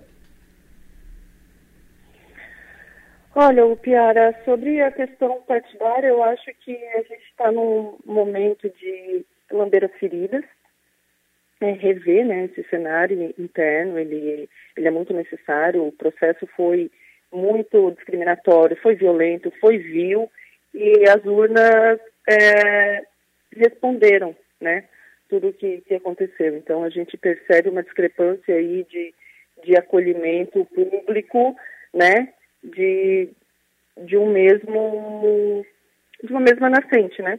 Mas o que a gente tem que encontrar agora é, junto com a nacional, o melhor caminho para o Estado. Se a gente chegar nesse denominador comum, eu permaneço no PSB. Caso contrário, a gente tem que seguir caminhos diferentes, porque quando a gente entra na política é para combater né, práticas que excluem, que impedem acessos e todas essas violências que a gente tem debatido diariamente. Então, quando a gente encontra isso dentro de um partido político, não é um ambiente que é possível é, conviver. Então, se a gente conseguir, de alguma maneira, é, minimizar isso, né, tirar o agente aqui causa, a gente consegue fazer um, trabalho muito bem feito. Caso contrário, não. Sobre a mudança de, de domicílio, é algo que, que a gente tem que trabalhar, mas não é, não é nada que esteja pensando no momento. Eu, eu continuo morando na Esplanada, né, bairro da Isara, continuo aqui na região sul. A princípio não tenho nenhum plano referente a essa mudança de domicílio eleitoral. Tem certeza que tu não tá pensando em 2024, Bia? Conta pra gente. Não custa nada. Só tá nós aqui conversando. Fala, vai. Mulher de Deus, tem muita coisa pra pensar ainda. Não, nada que seja no meu radar. se está no radar de alguém, daí vem uma outra conversa comigo, ninguém está falando Piara? Eu queria saber também se candidata vice em Sara, candidata vice em governo, vice já deu ou, ou ainda está na, nas possibilidades? a melhor vice que nós temos. Eu acho que a gente, eu não posso, eu tenho, agora é o, é o cuidado, né, que a gente precisa ter. O próximo passo que se eu for dar tem que ser muito bem pensado e planejado. Até aqui eu cheguei sem nenhum planejamento, sem nenhuma é, expectativa, a gente foi é, abraçando as oportunidades que apareceram. Agora a gente precisa planejar, porque eu não posso ser eterna vice e também não posso ser eterna candidata. Então tem que tomar muito cuidado, ter um, um, um planejamento, mais cabeças pensando sobre essas possibilidades que a gente tem que criar. Muito bem, 8 horas e 10 minutos. Bia, muito obrigado, viu, pela participação aqui na Rádio Sou Maior. Obrigado pela atenção conosco. Bom dia. Bom dia, eu que agradeço a oportunidade. Feliz Natal para todo mundo, feliz Ano Novo e a gente se encontra por aí. Bia Vargas foi vice é, candidata vice do governo aqui do estado de Santa Catarina pelo PT, conversando conosco, conversando com o Piara, com a Maga. E temos outros assuntos aqui ainda, inclusive relacionados à, à política. Principais jornais aqui trouxeram é, e anunciaram novos ministros, ou Lula anunciou novos ministros, foi o principal destaque, principal informação dos jornais aqui pelo, pelo Estado. Antes de falarmos sobre isso, dessa conversa aqui com a Bia Maga. A Bia é uma figura que, que estadualizou seu nome, como ela mesma disse agora no final da conversa, né? É, meio que sem estratégia, assim. Foi, ela foi indo, ela foi indo. Eu lembro que teve um período na pré-campanha em que ela seria, ela, ela vinha trabalhando para isso, na verdade, é, para ser candidata a deputada federal pelo PSB, né? Pelo seu partido. E, e as coisas foram, foram andando e foi. E aí depois, numa conversa, ela disse que tinha vontade de ser candidata a vice, mas esse, esse lugar, esse espaço já estava meio que mapeado, né? E seria ocupado, teoricamente, pela, pela Marcilei Vinhati, que é a esposa do Cláudio Vinhati, presidente do partido, que tem a sua, sua história dentro do partido e dentro da política catarinense também. Uh, e, e, aí até que, enfim, quando aconteceu a convenção do partido em Floripa, né, gerou todo um barulho, porque a, acabou que a Bia não foi uh, escolhida, depois ela continuou, ela bateu o pé, continuou insistindo e pedindo para ser uma opção né, dentro do partido, e a gente viu o que viu. Ela acabou sendo o nome. É, o Piara sempre fala sobre isso e é muito bem pontuado, porque a, a Bia, ela, ela tinha a, a alguns requisitos, tá? alguns pré-requisitos, digamos assim, que as pesquisas indicavam que o eleitor queria ver. E ela também menciona isso nessa conversa de hoje. Então, acho que ela, é, mesmo que sem uma estratégia ampla, uma estratégia mais bem desenhada uh, anterior a isso, ela conseguiu, sei lá, sabe Deus por quê? Se por sorte, se por, por uma série de fatores, estar nesse lugar de ser candidata a vice-governadora. É, e não é pouca coisa foi para o segundo turno, né? É, contra tudo e contra todos, no sentido de a esquerda ir para o segundo turno em Santa Catarina, numa polarização mais uma vez, né, que aconteceu. É, e a gente viu isso se desenhar. Só que agora ela precisa se preparar para lidar com isso, porque ela, ela cria um, um, um, capital político nesse momento, né? Ainda que aí você vai dizer, ah, mas foi só candidata a vice, não, acabou não se elegendo. Mas criou, criou, botou o seu nome ali na história. E ela precisa se preparar, precisa ficar atenta é, para que ela possa construir a sua história sem que seja ao acaso, né? Precisa estar preparada para o que vem. Piara? Pois é, o, e, e tem uma questão, especialmente na esquerda, que é importante ressaltar, que a esquerda precisa de, de, de renovação, precisa ter, ter gente votável pela esquerda uh, catarinense. Digamos que 15% do eleitorado catarinense seja de esquerda, e ele não está encontrando gente para votar. Uhum. Então, isso se refletiu muito na, na eleição para deputado estadual e federal, porque o PT, em número de votos, ele tinha direito a fazer um deputado estadual a mais e um deputado federal a mais, mas não teve candidatos com 20% do, da, do, do quociente eleitoral em votação própria, que era 20 mil votos para a LESC e 50 mil votos na Câmara dos Deputados. Uhum. Por quê? Porque o PT teve uma votação muito grande, concentrada em pouca gente, concentrada na Ana Paula Lima, no Pedro Pizai, uh, a Luciane Carminati na LESC, nomes que tiveram voto em todo o Estado, porque nas regiões não a esquerda não encontrou nomes seus uh, locais. Então, no Sul, teve Giovana Mondado, que teve uma boa votação para deputado federal.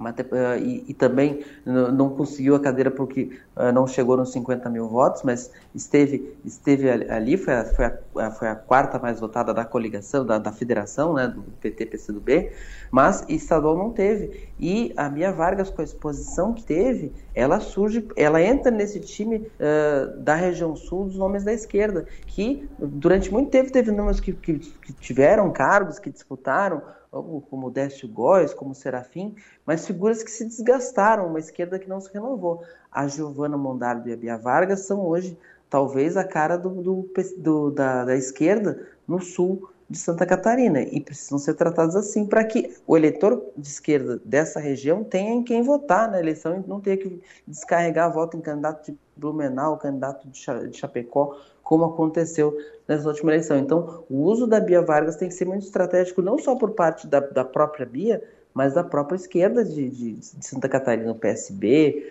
o PT, tem que olhar para a Bia como alguém assim que pode ser, junto com a Giovana Mondardo, uh, essa, essa, essa opção de voto que o sul do estado não tinha à esquerda há algum tempo. E, e, eu acho que além disso, só vou dar meus 10 centavos de contribuição ainda sobre o assunto, é, que, é, é, né, que elas também precisam se ver dessa forma, que isso também muda o jogo, né? Elas precisam se colocar dessa forma e, e agir estrategicamente nesse aspecto, se quiserem é, construir o seu nome nesse sentido, sem que se desgaste com o tempo, como já aconteceu com tantos outros nomes, especialmente aqui da nossa região. 8 e 16, vamos mudar de, de, de cenário agora, vamos para um cenário nacional. Principais jornais aqui do, do país é, noticiaram que Lula anuncia novos ministros para a composição do futuro governo. Inclusive aqui no, na CNN, Folha de São Paulo, Lula anuncia 16 ministros sem nome do Centrão ainda.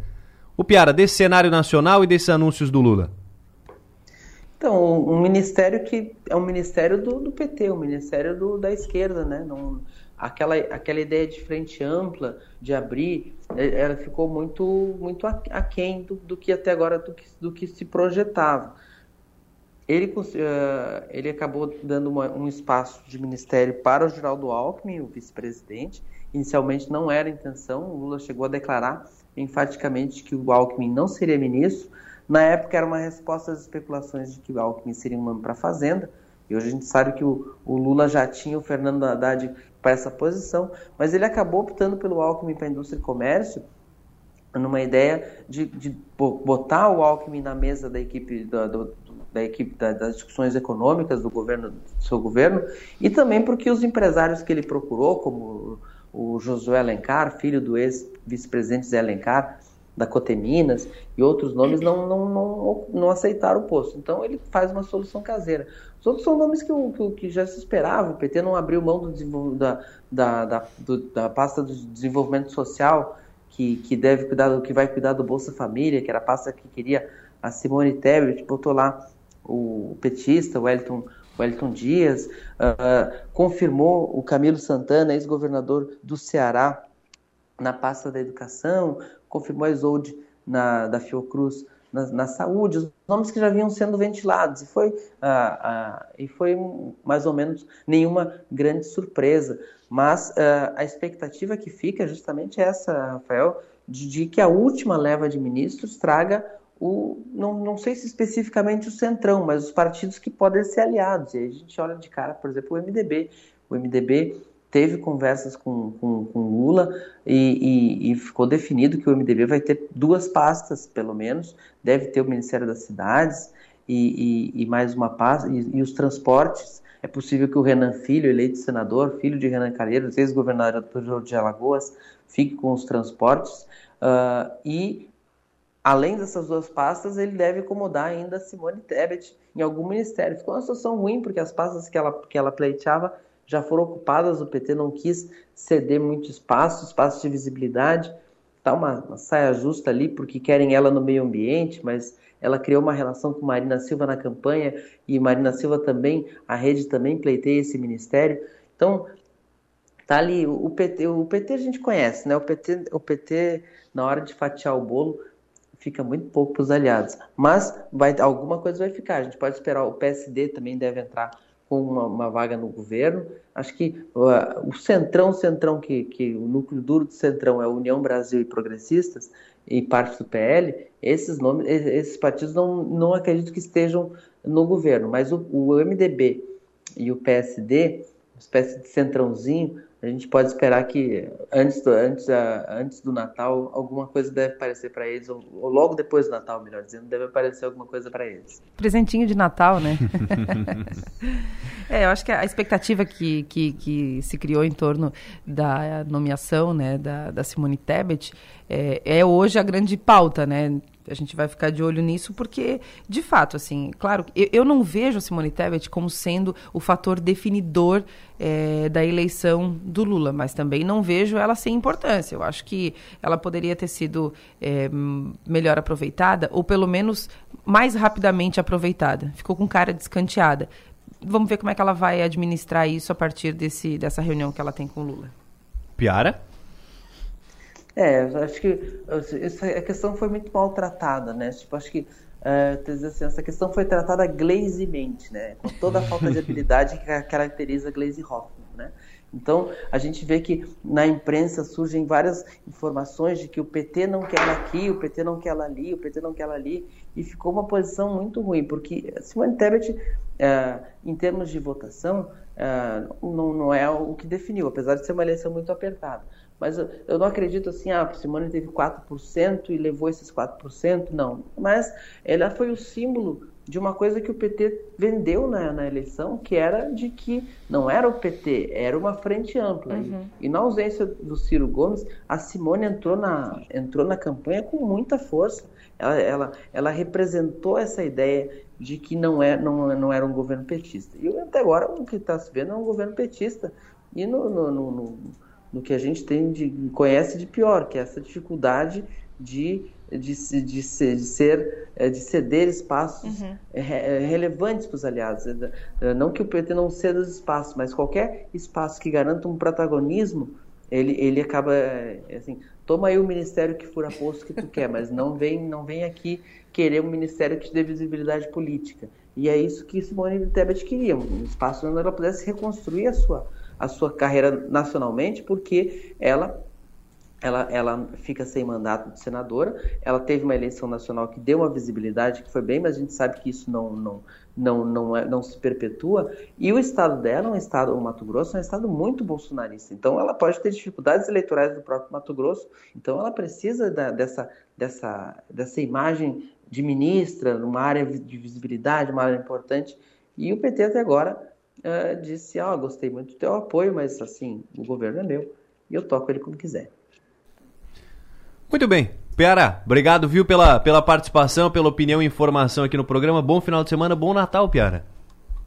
Feliz Natal para ti, Rafael, para Maga, para todo mundo, todo mundo de Joinville e região. Segunda-feira estamos aí. Sim. Joinville. Joinville, Criciúma e região. Nossa, é que eu tô, eu, eu tô em Joinville, eu tô aqui na, na confusão. Governador Upiara, né? Por toda Santa Catarina. Obrigado ao nosso Upi, audiência de Joinville, né? É, Upi, um beijo, é. Feliz Natal, bom descanso. Até segunda-feira. não sintam ciúmes. Um, um abraço, Feliz Natal para todo mundo que estiver na região. Mas a gente sente, né? Porque a gente é, a, é a herança de, de, de Adelor Lessa, a gente é sentido. Obrigado, Maga. Você volta comigo ainda hoje no ponto final. Volto no ponto final e depois segunda-feira. Gostou, Rafael Niero, do nosso primeiro. Gostei da nossa participação aqui. Foi bom Muito demais. Bem. Tô, tô, me, tô me entrosando é, ainda. Então tá certo. até a noite. 11 e 23 um abraço, Maga, até a noite. 11 e 23 o que, uh, que tá acontecendo 23, aqui né? hoje, gente? Um tá em Joinville. 8 e 23. 11 e 23.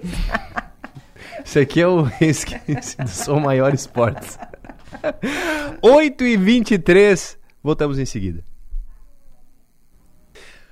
8 e 29 dando sequência aqui ao programa, nós voltamos a falar sobre trânsito, situação das rodovias aqui em Santa Catarina. Converso com o inspetor Alexandre Castilho, que é da equipe de comunicação da Polícia Rodoviária Federal em Santa Catarina. Inspetor Alexandre, obrigado por nos atender, seja bem-vindo à programação. Bom dia. Bom dia, Rafael, a todos os ouvintes da Som Maior, uma satisfação participar da programação. Bom, inspetor, nós já conversamos, inclusive, num fim de tarde aqui na, na programação da, da Rádio Sou Maior, conversamos com você. Você já adiantava que o fluxo nas rodovias durante esse período seria maior do que no ano passado. Já começou a aumentar o fluxo agora, sexta-feira? Como é que está no momento o trânsito? Sem dúvida, desde ontem já temos esse aumento de fluxo identificado e hoje já temos uma manhã de sexta-feira muito mais confusa, com muito mais pontos de retenção do que numa sexta-feira habitual, que já é o dia da semana que registra maior lentidão nas rodovias do estado. Então temos maior movimento sim. Já, inclusive, tem informação de filas em alguns pontos ou não? Por enquanto, temos muitos bolsões de lentidão, chamamos isso. É, são locais em que você vem desenvolvendo uma velocidade razoável, a velocidade limite da via, e de repente você tem a velocidade média reduzida drasticamente, mas não chega a parar. Então, supondo que você está trafegando a 110 km por hora e de repente você passa a trafegar a 40. Dá uma sensação de trânsito parado, mas na verdade ele está fluindo, só que com bastante lentidão. Isso já existe em vários pontos do estado. Mas é, nada a se comparar com o que tivemos aqui no decorrer dessa semana, por exemplo, né, que ficou parado e tal. O pessoal levou muito tempo para passar, por exemplo, na região de Morro dos Cavalos. É nada comparado. O Morro dos Cavalos, inclusive neste momento, ele só tem lentidão, ele não tem sequer formação de filas em nenhum dos sentidos. Posso adiantar que a PRF trabalha com a expectativa de formação de fila no Morro dos Cavalos ao longo do dia. Mas, por conta da liberação de duas faixas em cada sentido ontem à noite, Ontem, por volta de 10 e meia da noite, Morro dos Cavalos teve liberadas mais duas faixas, portanto, são duas faixas no sentido sul e duas no sentido norte. Por conta dessa liberação, o trânsito flui com muito mais tranquilidade no Morro dos Cavalos e, neste momento, somente lentidão na região dessas intervenções de engenharia que foram realizadas para conter a encosta do morro. Bom, então, tem trabalho sendo realizado ali no local, então, é isso? Continua, continua. a obra continua, né? A obra de contenção da encosta, ela é uma obra duradoura, a Artérias Litoral Sul, que é a concessionária responsável pela rodovia, é, realiza esses trabalhos quase de forma constante, sem pausas, de manhã, de noite, justamente para que não tenhamos numa futura chuva, torcemos para que nunca aconteça, mas sabemos que é um período de temporais volumosos, de temporais intensos, então as obras acontecem para que, caso haja um novo temporal, não tenhamos a necessidade de fechar novamente uma pista do Morro dos Cavalos. Ah, como é que está a região da BR-280, inspetor? É, a gente sabe que tem algumas restrições ali, mas como é que está no momento? Rafael, continua a situação da semana. A PRF não recomenda o tráfego na 280, porque é bom deixar claro para a audiência: o tráfego não é proibido para veículos de passeio. O tráfego ali na 280, na Serra de Corupá, no Planalto Norte do estado, quase divisa com o Paraná, uh, o trânsito ali é proibido para veículos de carga, proibido. O infrator vai ser punido com multa e inclusive com a possível retenção do veículo. Mas o trânsito é proibido para veículos de carga e veículos de passeio estão liberados. Não há retenção para veículos de passeio. No entanto, a PRF não recomenda o tráfego mesmo de veículos de passeio, porque as condições de trânsito ali na região ainda são precárias muito maquinário na pista, muitos operários na pista e mesmo o pavimento da 280 ainda não foi refeito.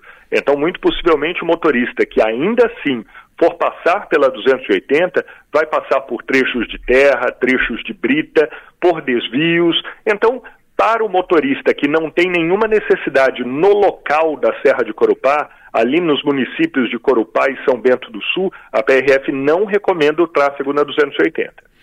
Bom, é, falando de. Estou buscando aqui alguns pontos bem, bem específicos aqui de rodovias. Região do Morro do Boi, qual é a situação do momento?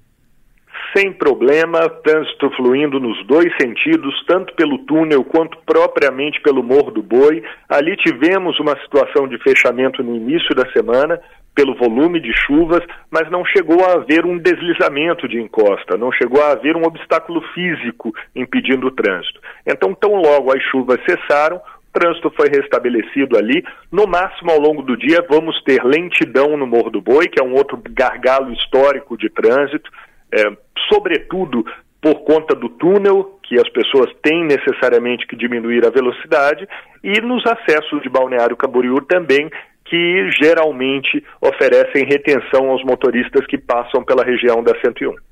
No, na divisa entre Santa Catarina e Paraná, BR 736, situação dessa, desse trecho também. A BR-376 ela tem retenções, ela tem retenções, só que acontecem no Paraná. O principal problema da 376 no momento é o fluxo sentido Curitiba. Ali agora temos 10 quilômetros de fila, uma fila que não dá para comemorar, porque 10 quilômetros de fila provavelmente vai tirar uma hora do motorista nessa, nessa viagem dele, vai acrescer, na verdade, uma hora uh, na viagem do motorista, mas ontem tivemos filas ali na região de 27 quilômetros. Então, 10 quilômetros no momento é, é, algo que é aceitável diante da calamidade que a 376 passou há três semanas, quando tivemos aquele deslizamento muito sério de encosta. 376, portanto, 10 quilômetros no sentido Curitiba e no sentido Florianópolis. Quem desce do Paraná no sentido Joinville, Florianópolis, vai enfrentar 3 quilômetros de fila. Bom, tá, está chegando aqui alguma, algumas perguntas também do, do nosso ouvinte. Pergunta aqui sobre se tem alguma restrição para caminhões durante esses horários de pico, durante o final de semana. Agora a gente sabe que tem Natal domingo e tal. Aumenta o fluxo, tem alguma restrição? Não, em Santa Catarina não vamos ter retenção, é, restrição a veículos pesados, uma vez que entendemos que ainda existem vários pontos de, de retenção ao trânsito, ainda existem dificuldades para o motorista circular, então optamos que depois de tantas semanas com dificuldade de circulação, o motorista uh, de carga, o motorista profissional, ele pode circular, agora sempre tendo em mente que ele também é um agente de segurança. Por trafegar com um veículo tão pesado, de 40 toneladas muitas vezes, 60 toneladas, ele tem um papel decisivo na segurança do trânsito. Então, ele não vai ter restrição durante o feriado, mas deve se comportar com responsabilidade para preservar a segurança de todos. Até tem uma pergunta aqui, imagino que envolva SC, mas se você conseguir no, nos responder, inspetor, é, o ouvinte pergunta aqui como é que está a rota alternativa é, pela região de Grão-Pará, Rio Fortuna até Florianópolis. Pela, pelo mapa aqui eu vejo que é a SC 108 que faz ligação com a BR 282, BR 282. Tem alguma uma informação sobre como é que está esse trajeto ou não? Olha, Rafael, a PRF tem uma responsabilidade tão grande já com rodovias federais que às vezes é difícil acompanhar também a realidade das rodovias estaduais, que já é muito bem acompanhada e muito bem gerida pela Polícia Militar Rodoviária. Eu não tenho reportes, eu não tenho informações sobre esse trecho, uhum. sobre a, a, região de Grão-Pará. Mas eu sugiro que o ouvinte ligue para o 198, que é o telefone da Polícia Militar Rodoviária, ou acompanhe até a Polícia Militar Rodoviária também no Instagram deles. Eles têm uma conta muito atualizada e ele pode conseguir mais informações mais atualizadas do que essas que eu tenho. Perfeito. Agora a BR 282 está tudo tranquilo, pelo menos ali do, do trecho de Rancho Queimada a Florianópolis. Como é que é a situação ali? É, ela, tem, ela tem dois pontos de restrição ali, Rafael. Uhum. Em Águas Mornas, ainda por conta das chuvas de duas, três semanas atrás, houve dois deslizamentos de encosta com perda de pista. Então a pista cedeu em determinado ponto ali na, em Águas Mornas. Por isso, existem dois pontos com pare-siga. O trânsito flui em meia pista, então os motoristas têm que parar, aguardar a ordem do, do operador de tráfego do local para depois seguir. Não temos registrado filas que, que, prejudiquem é, verdadeiramente a viagem do motorista. Mas quem passa na, na 282 na região de Águas Mornas pode considerar uma pequena lentidão e um pequeno atraso ali por conta desse pareciga. Bom, Falando dos principais horários, o pessoal deve evitar algum horário, vai ter um, um, um tempo de pico agora. Sexta-feira o pessoal está saindo é, de férias ou enfim vai viajar, vai ver a família. Dá para evitar algum horário? Dá, dá para evitar sim. Qual é a característica desse feriado de Natal? Ele cai no domingo, né? Para tristeza de muitos, o feriado cai no domingo. Então não vamos ter um final de semana prolongado, não vamos ter um feriadão, vamos ter um final de semana festivo, mas sem datas a acrescentar nesse período de folga. E isso acaba aglutinando, acaba condensando todo o movimento de saída para o mesmo momento. Então, todo mundo vai sair hoje entre 4 da tarde e 10 da noite. Esse talvez seja o horário mais crítico, seja de filas, seja de mobilidade nas rodovias federais do estado nesta sexta-feira. Entre 4 da tarde e 10 da noite, quem puder evitar esse horário em rodovia federal certamente vai fazer uma boa escolha. E também temos um, um reflexo dessa saída amanhã pela manhã, que é entre 6 da manhã e meio-dia. Provavelmente menos filas do que hoje, mas também devemos ter um grande fluxo, sobretudo para as pessoas que vão fazer viagens menores.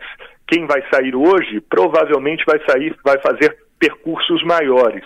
Quem vai sair amanhã vai fazer percursos menores. Então, devemos ter, tanto hoje quanto amanhã, bastante volume de veículos, mais do que já temos até o momento, e também formação de filas, sobretudo, como a PRF destaca, na faixa litorânea. Bom, uh, tem o domingo, o dia de Natal, muitas pessoas já na semana que vem em recesso, férias e tal, mas vocês acreditam que domingo também possa ter um fluxo maior de veículos, talvez da volta dessas pessoas para casa? Com certeza trabalhamos com essa possibilidade. No domingo repete-se o mesmo horário de sexta, entre 4 da tarde e 10 da noite devemos ter um grande volume de veículos, e na segunda de manhã repete o horário de sábado. Entre 6 da manhã e meio-dia devemos ter mais movimento. No entanto, muitas pessoas vão emendar os feriados. Uhum. As pessoas têm uma semana de recesso. Então, tudo indica que o maior movimento nas rodovias vai acontecer hoje, sexta-feira, entre 4 da tarde e 10 da noite. E depois o movimento de volta do feriadão, que vai ser no próximo domingo, dia 1 de janeiro, já no ano que vem, aí sim vamos ter um movimento de volta do feriadão no final da tarde. Portanto, repetindo, porque é importante falar com a tua audiência, que eu sei que é enorme nesse momento. É, quem puder evitar entre 4 da tarde de hoje e 10 da noite de hoje a rodovia federal certamente vai fazer um bom negócio. Não por, pelos pontos de restrição, mas pelo grande número de veículos vai estar em circulação. Muito bem. Inspetor Alexandre Castilho, mais uma vez, muito obrigado, viu, pela atenção com a Rádio Som Maior, atenção que você tem dado sempre aqui do, durante os últimos dias, últimos meses também, participando aqui conosco. Bom trabalho e um bom Natal também, inspetor para todos nós, Rafael. Bom Natal para você, para sua audiência e para todos que nos escutam neste momento.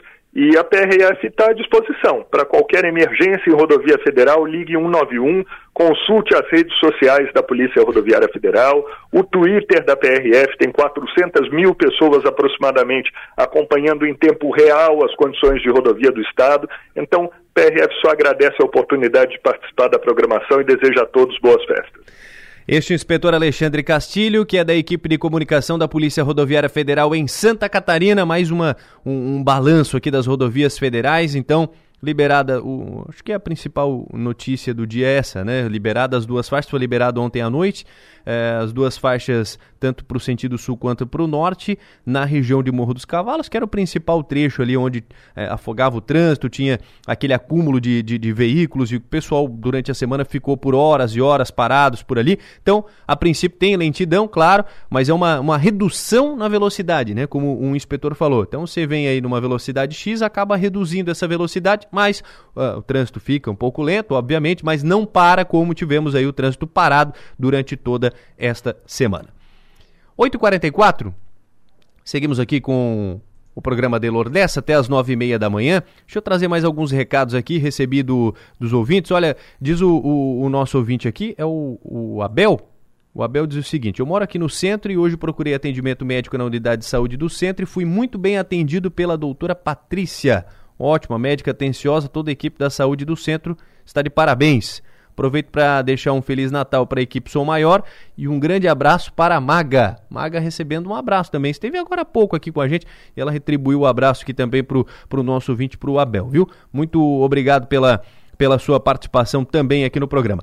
Tem mais mensagens também chegando, mensagens de áudio. Lembrando que você pode mandar o seu recado para o 3431 5150. Durante as férias do Adelor, nós estaremos com este número aqui: 3431 5150. Se você mandou mensagem para o outro número, outro número aqui que, que é utilizado pelo Adelor. Se a gente não, não, não tem acesso a essas mensagens, você tem que mandar no 3431 5150. Vou colocar o recado aqui do nosso ouvinte. Bom dia, Marcelo que está falando. Gostaria de fazer um, um apelo aí, através da Sou Maior, ao prefeito da, do Balneário Rincão, né? As festas estão chegando e a gente percebe que a praia está meio que abandonada, principalmente na zona sul aí, tá os matos no meio da rua. É, toda a vida se passava uma patrola e um, um, alguma coisa limpando as beiradas das estradas. E realmente esse ano nada foi feito. É, gostaria de saber se vai ser feito alguma coisa, se o prefeito tem alguma é, é, é, intenção de fazer alguma coisa, principalmente pela Zona Sul. A gente sabe das chuvas que realmente atrapalharam um pouco, mas a praia esse ano está abandonada. Tá aqui o recado do, do Marcelo. Obrigado, viu, Marcelo, pela, pela mensagem. Nosso ouvinte aqui mandando mensagem no 3431 5150. Recado lá do Balneário Rincão, principalmente pela região da Zona Sul. 8h46. Vamos à previsão do tempo. O Márcio chega aqui para nos atualizar o tempo, próximas horas para esta sexta-feira. E também, final de semana, o pessoal está querendo saber do Natal. Como é que vai ser o domingo? Márcio Sônego nos atualize. Alô, Rafael Neiro, alô, da Sua Maior, bom dia a todos. E a tendência é bom tempo nesta sexta-feira. À tarde a temperatura esquenta um pouquinho mais, vai ter os 30 graus. Ontem chegou a marcar 26, 27. Então hoje já esquenta um pouquinho mais. Ela vai até os seus 30 graus nesta sexta-feira, porque o vento hoje é um vento mais de nordeste, ontem era mais de leste. E para amanhã, sábado de Natal, tem as ceias de Natal, previsão de bom tempo também. Amanhã começa friozinho com 15 graus, então para quem vai para a praia, levar agasalho, que na praia faz frio à noite. E sábado à tarde esquenta até uns 33 nas cidades de Criciúma, Uruçanga, mais para o interior. E a noite de Natal, Rafael, de sábado para domingo, também com bom tempo. Aí a noite de Natal vai estar com seus 18 graus, agradabilíssimo. E o domingo de Natal com tempo muito bom, sol, começando com 17 graus, vai no máximo a 35, olha só, um domingo quente e com um tempo muito bom. Aí volta a ter um pouquinho de chuva no começo da semana que vem, a previsão coloca aqui um pouco de chuva já na, já na segunda-feira que vem, na terça-feira que vem também, mas é pouca coisa. Então, o importante é que esses três dias, os dois que antecedem o Natal e o Natal também, serão com tempo bom, noites frias e tardes quentes para a época do ano. Rafael Nero. Previsão do tempo. Oferecimento. El Tarquim. Gastronomia e lazer em uma experiência envolvendo fogo e natureza. E linha de eletros Tramontina. É na Via Inox, Avenida Centenário, 2505.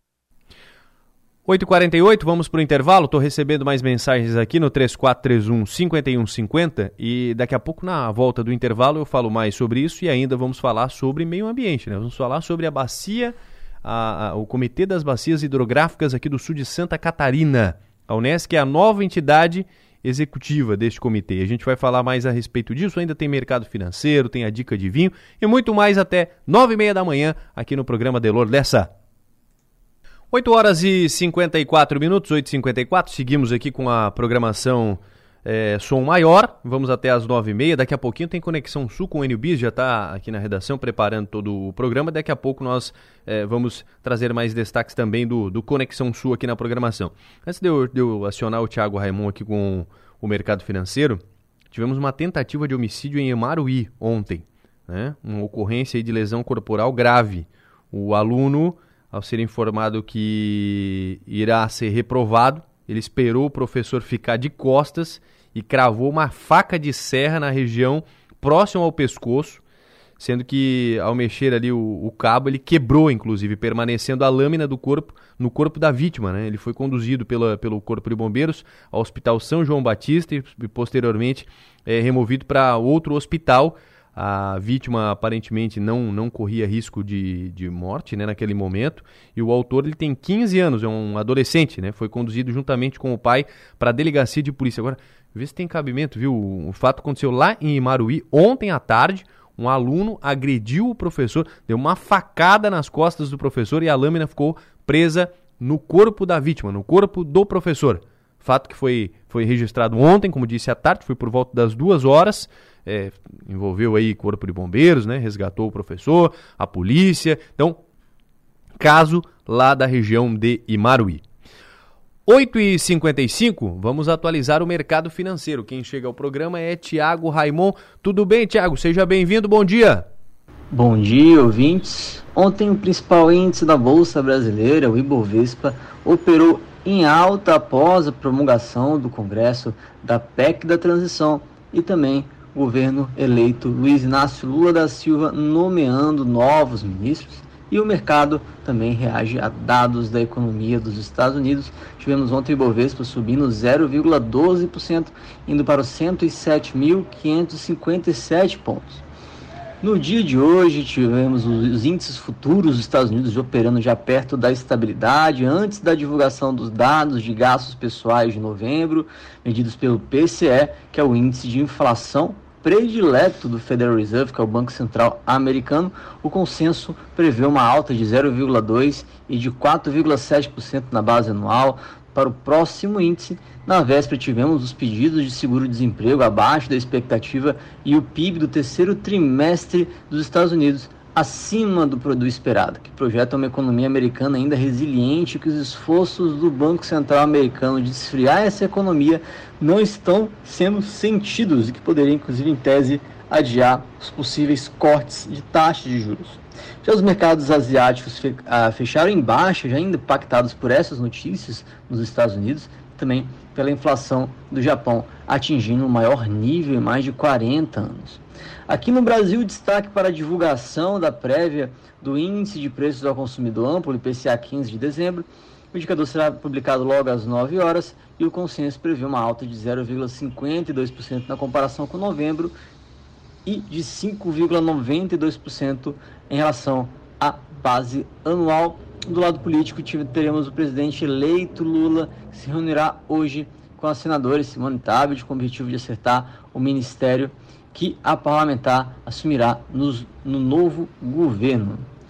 Esses serão os destaques no dia de hoje no mercado financeiro. Um bom dia e até a próxima. No bolso e na bolsa. Oferecimento: Locativa, Rendercar Service, oficina especializada Audi e Hotel Darouti. 8h58, dando sequência aqui ao programa. Deixa eu passar o portal 48, já tem lá informações. Para quem não conseguiu acompanhar aqui o nosso programa na abertura, tem informações sobre a BR-101, faixas liberadas, trânsito apresenta lentidão no Morro dos Cavalos. Liberação foi informada pela Polícia Rodoviária Federal na noite desta quinta-feira. O principal destaque está em capa lá no portal 48. Tem também a previsão do tempo com o Márcio Sônego e ainda a outra informação de rodovias. Fluxo, aumento de, de, de, aumenta aí o, o, fluxo de veículos né, na, nas rodovias e a polícia acredita que a polícia rodoviária é, estadual que seja esse aumento de 35% agora no, no final do ano. Então, aumento de veículos tanto nas rodovias federais quanto nas rodovias estaduais são dois assuntos que estão em destaque no portal 48.com.br. Acesse você também 4 numeral 8 por extenso.com.br. Vamos à dica da Clínica de Olhos de Araranguá. Aqui é da Clínica de Olhos São José de Araranguá. E hoje vamos falar sobre as dúvidas mais comuns sobre a catarata. Selecionamos algumas perguntas mais frequentes sobre esse tema que recebemos aqui no nosso consultório. A primeira é: a catarata ocorre nos dois olhos?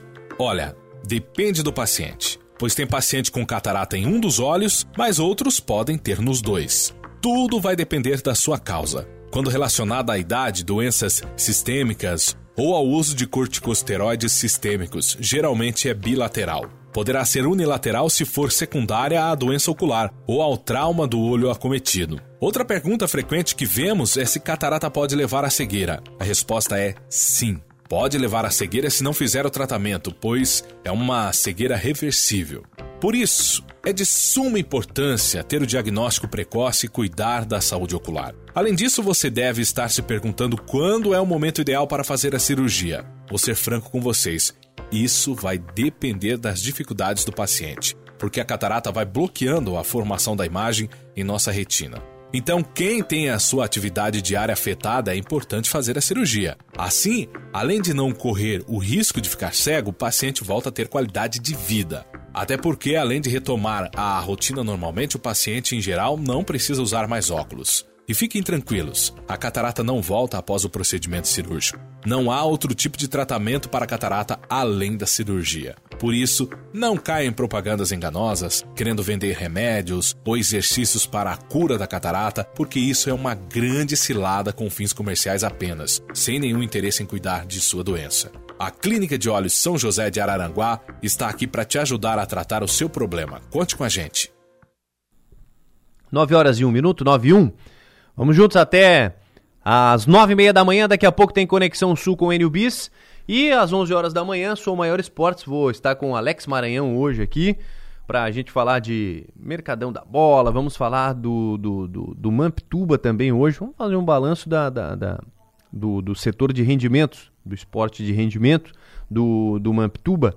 E foi um ano sensacional, né? 2022, com muitos títulos, não só na, na questão também do, da, da, da, do rendimento, mas em raquete, né? Tênis, beach tênis. E a gente vai falar sobre tudo isso no Som Maior Esportes de hoje, a partir das 11 horas da manhã. Não perca o programa Som Maior Esportes, inclusive já que eu estou falando em Som Maior Esportes, essa semana a gente recebeu aqui grandes entrevistados, né? Primeiro começamos, já na, na, na outra semana, recebemos o Sandro, zagueiro do Brusque, foi por é, foi à distância essa entrevista, mas foi uma baita entrevista. Recebemos o Nino também, jogador que passou pelo Criciúma, pela base do Criciúma, está no Fluminense hoje, também à distância foi essa, essa entrevista, mas foi muito legal. Falamos de seleção brasileira, de futuro, do, da temporada. Recebemos também esta semana, na, na terça-feira, o Ezequiel Debiase, que é lateral direito da lateral direito que jogou no Criciúma, fez a última temporada agora, essa temporada 2022 pelo esporte, também esteve aqui conosco, essa foi no estúdio. E ainda, Iago Maidana, também no estúdio, zagueiro do, do América Mineiro, e o Wendel, que é lateral esquerdo do Cuiabá. Esses jogadores passaram aqui com exclusividade, nos concederam entrevista, foi um bate-papo, uma hora falando de futebol que passou assim, ó, rapidinho. Foi um papo bem bacana, bem interessante, que você confere lá no Spotify, do Som Maior Esportes. No Spotify tem o nosso programa e também no YouTube do Portal 48. No, no, YouTube do Portal 48. Você também vai conferir essas entrevistas em vídeo, todas elas que eu citei agora aqui na programação. Mas vamos mudar de assunto? 9 horas e 3 minutos. É... A gente vai falar sobre um projeto bem bacana, um projeto relacionado a, a bacias, as bacias hidrográficas da região sul. Vou conversar com Carly Torres Bezerra, que é professor, coordenador geral do projeto, pesquisador vinculado ao programa de pós-graduação em ciências ambientais. Professor, seja bem-vindo ao nosso programa. Obrigado por nos atender. Bom dia. Bom dia, Rafael. Bom dia. Muito obrigado também né, pelo convite, né, falar também de uma temática Estou vendo que a programação sua também foi muito, né? É muito densa, né? Muito importante também durante toda a semana e que bom, né? Nesse, hoje também a gente nós estamos aí com, podendo compartilhar é, informações também muito importantes, inclusive para a região, né? Com relação à aprovação desse projeto, né? Que tem, né? Que com certeza, né? Vai vai ter um, um resultados muito importantes né? na questão ambiental, a questão da água, né? Na região. Então, obrigado, então, né, pelo convite. Pessoal, é, é, é, obrigado, Rafael, então, pelo, pelo, pelo convite, né, e gostaria, né, de, de, desde já, né, é, é agradecer e também, é, em nome da, da Unesco, né, e do projeto, como instituição executora, né, desse projeto aqui na região, que é de fortalecimento dos comitês de bacia hidrográfica, né, uma proposta do governo do Estado, na verdade da FAPESC, né, e para buscando, então, contribuir é, para o fortalecimento dos comitês de bacia hidrográfica do rio Araranguá, Uruçanga e Tubarão, justamente onde a Unesco né, tem uma missão importante né, enquanto instituição. É, e a nossa missão, inclusive, né, buscando a qualidade do ambiente de vida, né, por meio da educação, né, do ensino, da extensão e da pesquisa também. Pois não, professor Carlyle, vamos, vamos entender um pouquinho mais sobre, sobre esse projeto. A Unesc agora é a nova entidade executora desse comitê, né, que você citou aqui das bacias hidrográficas. É, de que forma que a, a Unesc colabora com isso? Como é que funciona essa, essa, essa união e, e de que forma a Unesc atua nesse projeto?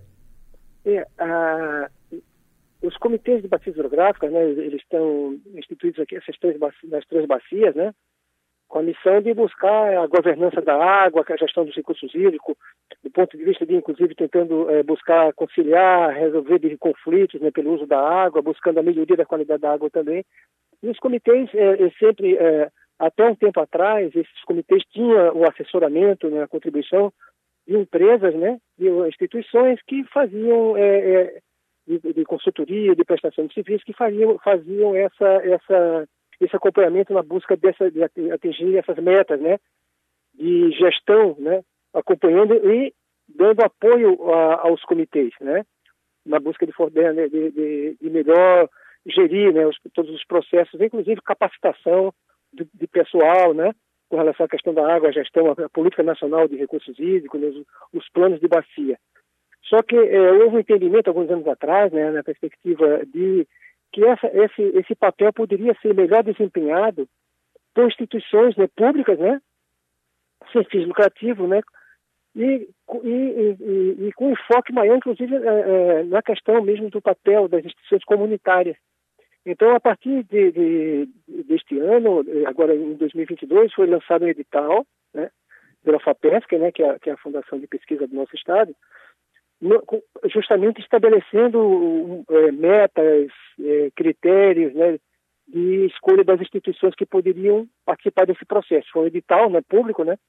E nós submetemos o, projeto né, para análise e foi, como pesquisador, né, foi submetido por mim, né, dentro do meu grupo de pesquisa, né, vinculado ao, ao programa de ciências ambientais da Unesco, mas também contando como é que, como é que nós eh, pensamos também na realidade, é, pela própria é, dimensão do projeto, que envolve capacitação, experiência profissionais, né, técnicos, não só pesquisadores, mas também profissionais que têm experiência com a questão de gestão de recursos hídricos, nós é, estabelecemos também, buscando, então, é, compor uma equipe com profissionais, professores, pesquisadores da Unesco, mas também com alguns profissionais da, aqui da região que também tenham, tenham experiência nessa questão de gestão de recursos hídricos.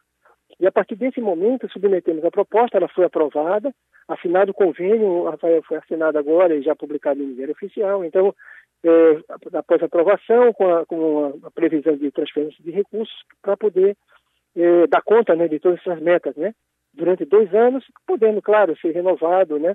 a partir do momento que se tenha desenvolvido um trabalho que nós acreditamos que, que, que será que terá sucesso porque são profissionais a equipe a Unesc né, já tem todo um conhecimento uma trajetória nessa questão de gestão inclusive na perspectiva de contribuir para o desenvolvimento regional e aí com essa é, é, essa, essa equipe né ela vai estar é, vai estar articulada é, junto com os comitês na realidade nós sempre costumamos dizer que na verdade deixar bem claro inclusive que nós não vamos é, fazer é, o trabalho para os comitês, mas com os comitês, né? Nós vamos ser um a mais, né? Complementando um grupo a mais é, para fortalecer e estar junto com eles, né? É, no sentido de buscar é, essas parcerias, buscando inclusive, inclusive em alguns aspectos, nós sabemos, não temos dúvida, né? Buscando inclusive projetos, captação de mais recursos, porque nós sabemos que os desafios são muito grandes, né? É, nós sabemos da situação dos recursos hídricos aqui na região. Das três bacias, né, que são as, as, bacias mais afetadas aqui do estado de Santa Catarina, são as que estão mais comprometidas por várias atividades, né, inclusive a própria mineração de carvão e outras atividades, e deixou um comprometimento muito sério na, com relação à água. Então, os desafios são grandes, mas ao mesmo tempo as parcerias, inclusive, né, com instituições, com empresas, com processos, com projetos que já estão em andamento de, de restauração, recuperação ambiental, aqui na região, projetos, inclusive a questão de saneamento. Então, são grandes desafios que a equipe se vê pela frente, mas tem uma equipe que, que eu considero né, que nós temos. É, eu, eu vou, é, é, nesse você já mencionou no início, né? Eu vou coordenar a equipe, né? Eu serei o coordenador geral do projeto, mas a equipe conta também com, com diversos profissionais capacitados, junto com, inclusive com, com o próprio Instituto de Pesquisa Ambiental da Unesco, o IPAT, né? O IPAC Unesc, que também vai, tá, vai também estar tá junto conosco nesse, nessa, nessa proposta de tentar buscar, então, talvez é, nesses dois, três anos passados, houve alguma dificuldade com relação justamente nesse processo de transição para esse novo modelo. Na realidade, é um novo modelo de, de apoio aos comitês de bacia. Professor... Né? Existia o anterior, né? Uhum. Pois não, você falou do, do, do, projeto e tal, que foi aprovado pela, pela FAPESC, projeto da, da Unesc. Quais são os principais pontos desse projeto que foi aprovado? Isso. Então, o objetivo principal, né, o objetivo geral, é buscar o fortalecimento, isso é muito bom, né, que você tenha é, buscado, então, assim, né, acho que a gente talvez para os nossos né, ouvintes, né, compreender um pouco mais. O objetivo principal é justamente contribuir para o fortalecimento dos comitês de bacia hidrográfica, do Rio Tubarão e Complexo Lagunar, do, da bacia do Rio Uruçanga e do Araranguá-Mampituba, né? Então, na perspectiva de implementar de forma participativa os instrumentos de gestão ambiental dos recursos hídricos. Isso na perspectiva, como eu tinha comentado, da governança da água. Então, esse é o objetivo geral. Agora, tem os objetivos específicos, é isso talvez, né, que, que é importante, né, é, é, que a gente, com certeza nós vamos ter outros momentos, né, para a gente é, compartilhar mais ações que nós vamos estar desenvolvendo, né, e, e, e inclusive já começamos, inclusive agora em dezembro, algumas reuniões, participação nas assembleias, mas ele visa, por exemplo, uma questão importante, né, contribuir junto com o programa da Agência Nacional de Águas e Saneamento Básico, a ANA, né, estabelecer é, é, formas de contribuir nas nossas ações com esses programas, né? São compromissos, inclusive, já firmados com a Secretaria Executiva de Meio Ambiente, né? E a Secretaria, né, Desenvolvimento Sustentável do Governo do Estado. Então, contribuir para o aperfeiçoamento dos processos decisórios, que é uma, uma questão, Rafael, que, que, que, é, que é muito, que, é, que não é tão simples assim, nós sabemos, porque são vários interesses e conflitos né, pelo uso da água, né? Então, um, um segundo um, é, objetivo muito importante também é aperfeiçoar esses processos de gestão, né? os processos decisórios nos comitês.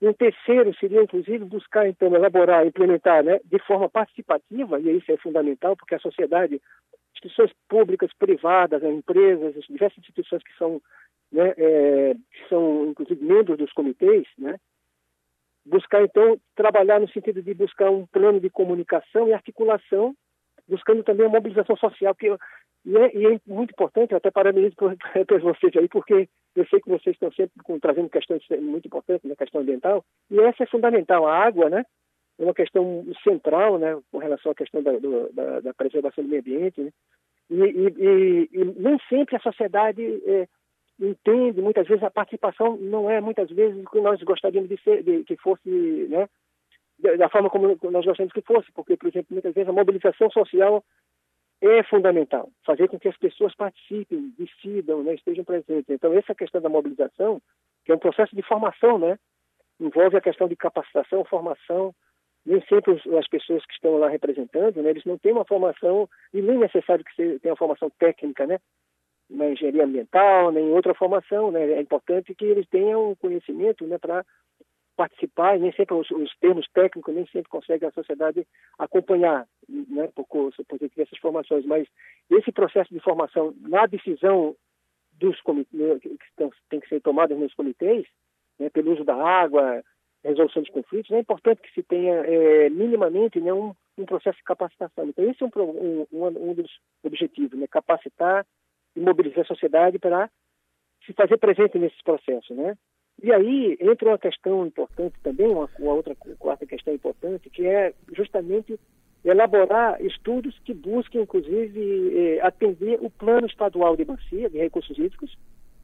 Santa Catarina tem um plano estadual né, de recursos hídricos, ele tem os subprogramas, e os planos de cada bacia hidrográfica. O plano de bacia hidrográfica, né, esse plano né, de, de gestão das bacias, cada uma das bacias já, já tem o seu, mas precisa ser implementado. Então, nós vamos entrar bem nessa fase, né, agora de buscar implementar aqueles que já, já têm seus planos de bacia, e alguns, né, que nós já sabemos, é, uma dessas três é, grupos de bacia, ele precisa atualizar esse, esses, é, alguns aspectos do plano.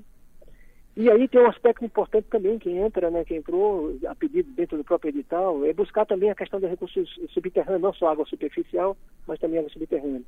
Então, esse processo de capacitação, implementação dos instrumentos de gestão dos recursos hídricos, atualização técnica e administrativa dos membros do comitê, esse é uma, um aspecto que aí a Unesp, pelo próprio conhecimento, né, para sua própria experiência, nós já participávamos, né, Rafael, a Unesco já participava enquanto membro dos comitês, como instituição membro, como, como, como dentro das, é, junto com as demais.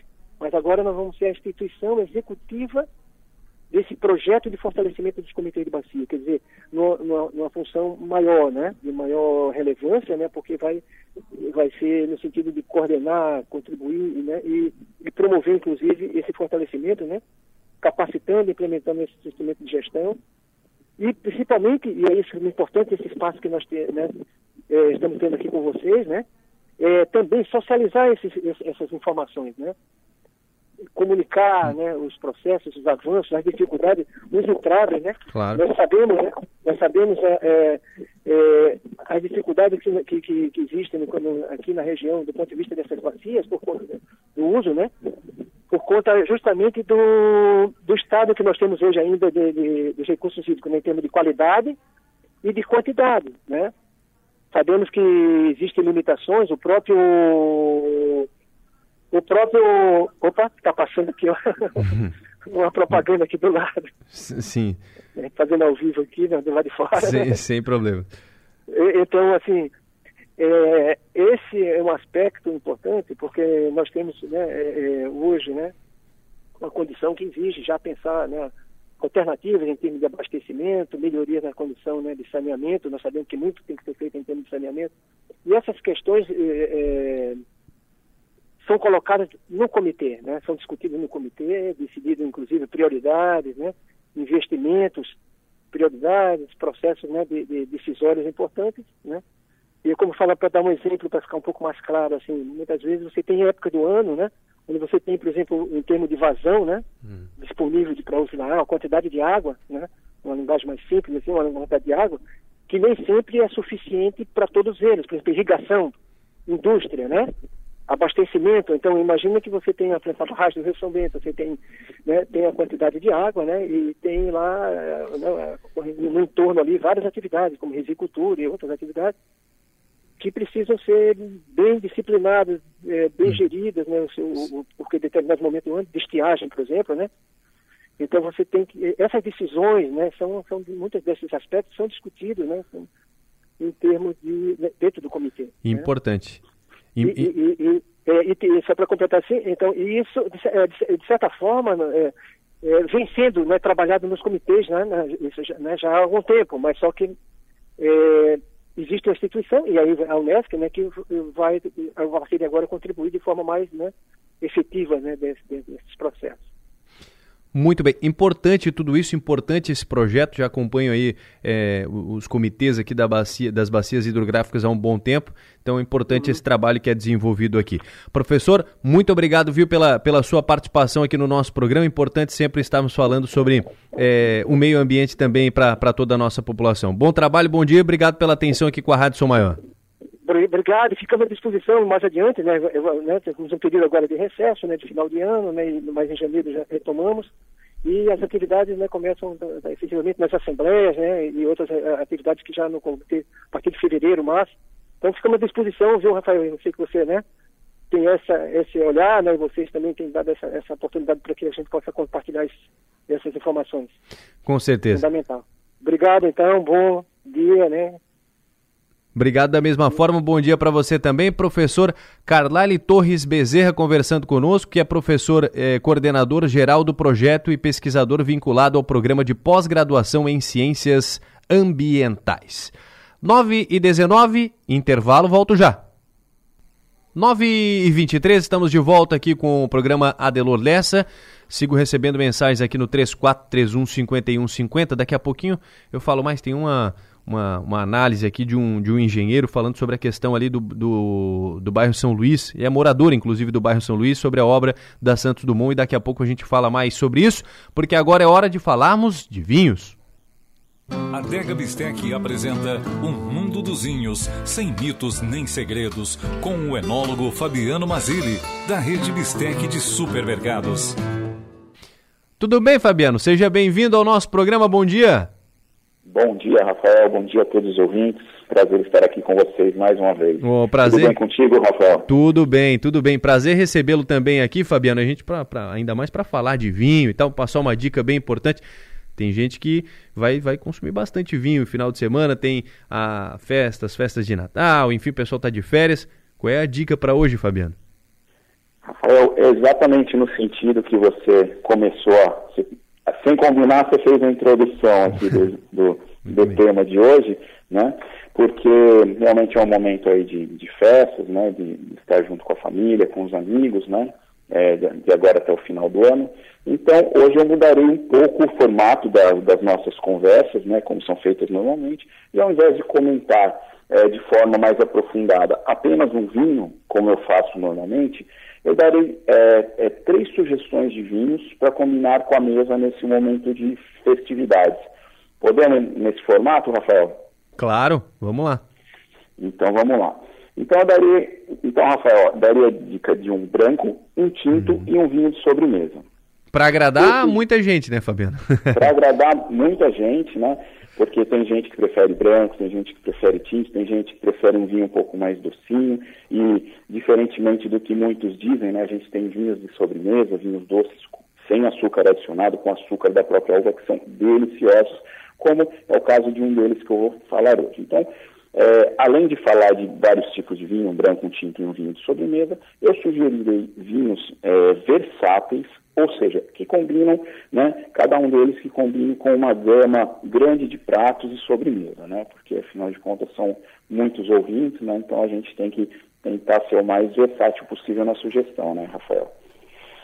Então vamos lá, é, as minhas sugestões de hoje. Como vinho branco, eu sugiro um vinho feito com a uva Alvarinho, da adega de Felgueiras, denominação de origem controlada vinho verde, vinho português.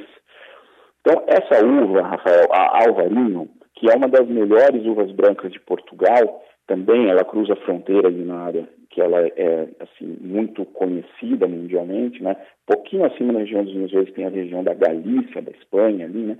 Que faz os albarinas, né? Como eles chamam ali, de Rias Baixas, por exemplo, uma denominação de origem controlada muito conhecida entre os, né, os apreciadores de vinho. Então, né? É, essa uva alvarinho, que é muito especial, ela traz é, uma leveza, né, uma mineralidade, mas ao mesmo tempo traz estrutura. Né? Então, isso torna ele muito versátil à mesa, porque ele, ele, ele tem essa leveza, essa mineralidade, que com pratos com, com uma acidez mais alta vai combinar bem com pratos mais leves, porém a estrutura né, inerente da uva alvarinho torna versátil para pratos mais mais pesados, né, até para alguns queijos já com um pouco, é, é, indo um pouco mais para o caminho da cura, né, ou mesmo um bacalhau, que é um prato mais pesado. Então, esse alvarinho aí é um, é, da, da adega de Felgueiras, é um vinho muito versátil, que eu particularmente gosto muito. Sempre tenho um aqui é, de reserva aqui na minha adega. É, então, como vinho tinto agora, eu recomendo o Bourgogne Rouge, né, ou seja, o Borgonha Tinto, 100% feito com a uva Pinot Noir, é feito pelo produtor Domaine Alain Mathias. Um domain muito bacana, muito interessante, que tem vinhedos orgânicos. Né? Então, esse Pinot Noir tem um equilíbrio entre delicadeza e estrutura, porque o Pinot é uma uva assim, é clara, as pessoas acham que ela vai ser uma uva leve, mas ela tem uma estrutura. Então ela traz essa delicadeza junto com estrutura. Ou seja, a gente pode, somando esses, esses dois né, atributos, a gente pode dizer que é um vinho muito elegante e também muito versátil, harmonizando muito bem com diferentes tipos de pratos e diferentes ingredientes. Né? Quando a gente fala de harmonização, não é só o ingrediente principal, mas todos os ingredientes que entram no prato. Então, o Bourgogne Rouge do domínio Alain Mathias. E para fechar, como vinho de sobremesa, eu recomendo o vinho do Porto Vintage, produzido pela família Magalhães, na Quinta do Silval. Né? É um vinho do Porto também, denominação de origem controlada portuguesa. Né? O Porto Vintage é um dos melhores tipos de vinho do Porto que existe, pois ele é feito apenas em anos, né, ou colheitas muito especiais. Então não é todo ano que se faz um vintage, né? É, então, esse, é, realmente, assim, esse ano foi excepcional, pode ser chamado de vintage, passa, passa por todo ali o conselho regulador da denominação de origem e tal, para realmente garantir que ele tem muita qualidade, né? Então, Ele sozinho pode ser a sobremesa, né, uma tacinha dele, mas também ele acompanha perfeitamente sobremesas, por exemplo, à base de chocolate, mas também, é, por incrível que pareça, né, quando eu comento isso, muita gente se surpreende um vinho doce né, com queijo, mas ele vai muito bem com queijos, tanto queijos azuis, né, como o Zola, né, o Gorgonzola, Roquefort, é, com queijos mais curados também, o parmigiano reggiano, né, parmesão, o grana padano, então, esse vinho do Porto é muito versátil para sobremesa, para queijos, quem gosta de comer é, queijos de sobremesa, né? É, os franceses têm um pouco essa tradição, mas não só, né? Muita gente gosta, eu particularmente gosto também. Então, Rafael, essas foram as dicas de hoje para as festas. O alvarinho, o branco português alvarinho, da adega de Felgueiras, o tinto Pinot Noir, Bourgogne Epinel, do domaine Alain Mathias, francês, e o vinho português de sobremesa, o vinho do Porto Vintage Magalhães. Eu creio que com esse trio à mesa, Rafael, sem dúvida, as festas ficarão mais gostosas, né? Com certeza, com certeza. Uma ótima, uma ótima dica aqui para esse final de ano, para Natal também. Importante. Muito bem, parabéns, Fabiano. Obrigado pela, pela participação e colaboração aqui com o nosso programa. Uma boa sexta, bom final de semana e bom Natal também, Fabiano. Eu também desejo boas festas a toda a equipe da Som Maior e a todos os ouvintes e deixo um grande abraço a todos. Fabiano Mazili falando e trazendo mais dicas de vinhos da rede Bistec. Tá? Estará conosco aqui na próxima semana mais uma vez. Obrigado, Fabiano. 9 horas e 31 minutos. Seguimos com o programa, seguimos até 9h30. Daqui a pouquinho tem o Enio Bis com o Conexão Sul, já estamos com 9 e 31 já já o NUB chega aqui na programação com o Conexão Sul, mas antes nós temos aqui a participação do doutor Henrique Pachter. Tudo bem, doutor Henrique? Prazer recebê-lo, sempre muito bom ouvi-lo. Bom dia. Bom, bom, Rafael. É bom estar aqui também. Bom dia, bom dia a você, bom dia a todos. Né? Então nós estamos, chegamos ao Natal. Pois né? é. Chegamos ao Natal. E é, Hoje é o dia de fazer um balanço, eu acredito, né? Ou talvez na próxima semana, na próxima sexta, para saber tudo o que aconteceu. É, eu essa essa essa essa manhã, é, olhando os meus cadernos, minhas anotações e tudo, eu encontrei um nome é, que faz parte da história de Criciúma. E é o que eu tenho feito aqui ao longo do tempo. Já são sete anos Rafael, que eu estou aqui é, revivendo o passado nessa cidade. Importante. Mostrando as figuras que ajudaram a construir a cidade. Jamais pode ser esquecido, Zé. E, e, infelizmente, Rafael, já estão sendo esquecidos, né? Eu testo isso no meu consultório e converso com as pessoas não tão jovens, porque essa, os mais jovens já não lembram mais dos, dos personagens passados. Mas conversando com, com pessoas um pouco mais de idade, eu noto, eu noto e lamento dizer que as pessoas estão sendo esquecidas, aquelas pessoas que fizeram a glória de nossa cidade. E hoje de manhã, consultando meus livros e, e, e, e minhas anotações, eu dei de cara com um grande amigo meu, falecido há muitos anos, na década de 90, que foi o Pedro Milanês. O Pedro Milanês é, construiu, ele criou a primeira tipografia da cidade. Isso logo depois da Revolução de 30, talvez em 32, a data é aproximadamente essa, e construiu o cinema milanês, que hoje é uma casa de negócios na rua 6 de janeiro. Né? Aliás, na rua 6 de janeiro aconteceram várias coisas fundamentais para a cidade no passado e que negócios que já nem, talvez nem mais existam. Um foi o Cine Milanês, que era um, um belo cinema. eu estive aqui logo depois da sua inauguração. as entradas eram vendidas antecipadamente. então, era um, um cinema de luxo considerado. Depois decaiu. E quando decaiu, Pedro Milanês construiu, com auxílio de outros, o Cine Ópera que hoje é uma igreja, é uma igreja universal. Né? E o Pedro Milanês foi uma figura fantástica, fantástica. Ele viajou o mundo todo. O casal não, não deixou, não deixou descendentes. e ele e a dona Virgínia, a dona Virgínia tinha um nome ilustre, ela era da família Besbate de Uruçanga. E o casal não teve filhos, e isso deu margem a que eles viajassem muito, viajassem o mundo todo. E eu recordo que quando eu estava aqui há apenas seis anos, eu fui ao meu primeiro congresso, ou ia ao meu primeiro congresso em Paris, Congresso Europeu de Oftalmologia. Era uma coisa fantástica naquela época.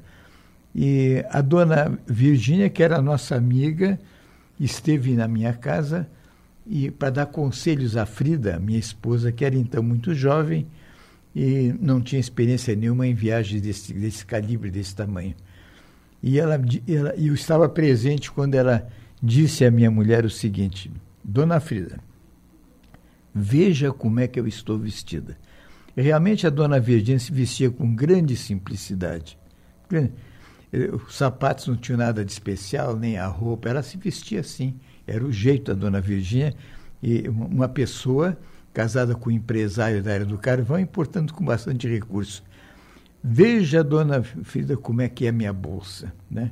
E, e, e as joias que eu carrego, que era, na aliás, eram nenhuma, né? Nenhuma joia. E, e ela disse, as minhas amigas se vestem muito bem e viajam para o exterior muito bem vestidas. Todas elas já foram assaltadas em algum lugar. E eu, diz ela, até esmola recebi na rua. Essa é uma das dicas para as pessoas que pretendem viajar agora no final do ano, que vão evitar ostentação para não ter, não ter problemas não ter problema. dessa ordem. Dá né? para evitar, né, o Pedro, o Pedro é, Milanês, o grande Pedro Milanês, ele era membro do Rotary, e naquela época tinha uma série na televisão, uma série de faroeste, de cowboys, que era o Homem de Virgínia. Ora, o Homem de Virgínia entre nós criciumenses só podia ser o Pedro. O Pedro não era casado com a dona Virgínia, e a partir dessa série ele ficou conhecido como o Homem, o Homem de Virgínia. Né? É, curioso é também que, através do Pedro, conheci o irmão do Pedro, falecido é, falecido exatamente quando a minha turma de medicina comemorou seu cinquentenário, portanto, 2009. Essa é a data de falecimento do João Milanês. O João e o Pedro eram de família modesta, humildes, aqui do Meleiro. O João era marceneiro e saiu daqui para conquistar o mundo. E conquistou.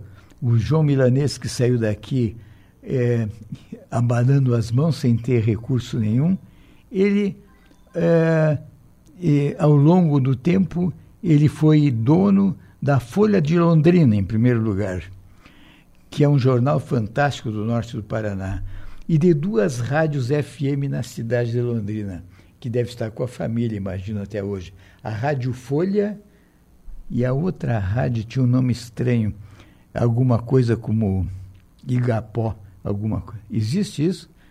O Niro é que. Não, não conheço. Se alguém que deva saber. né? E, e, o, e o, o João Milanês, irmão do Pedro, andava atrás de um canal de televisão. Né? Eu estava na minha casa num sábado, sabe?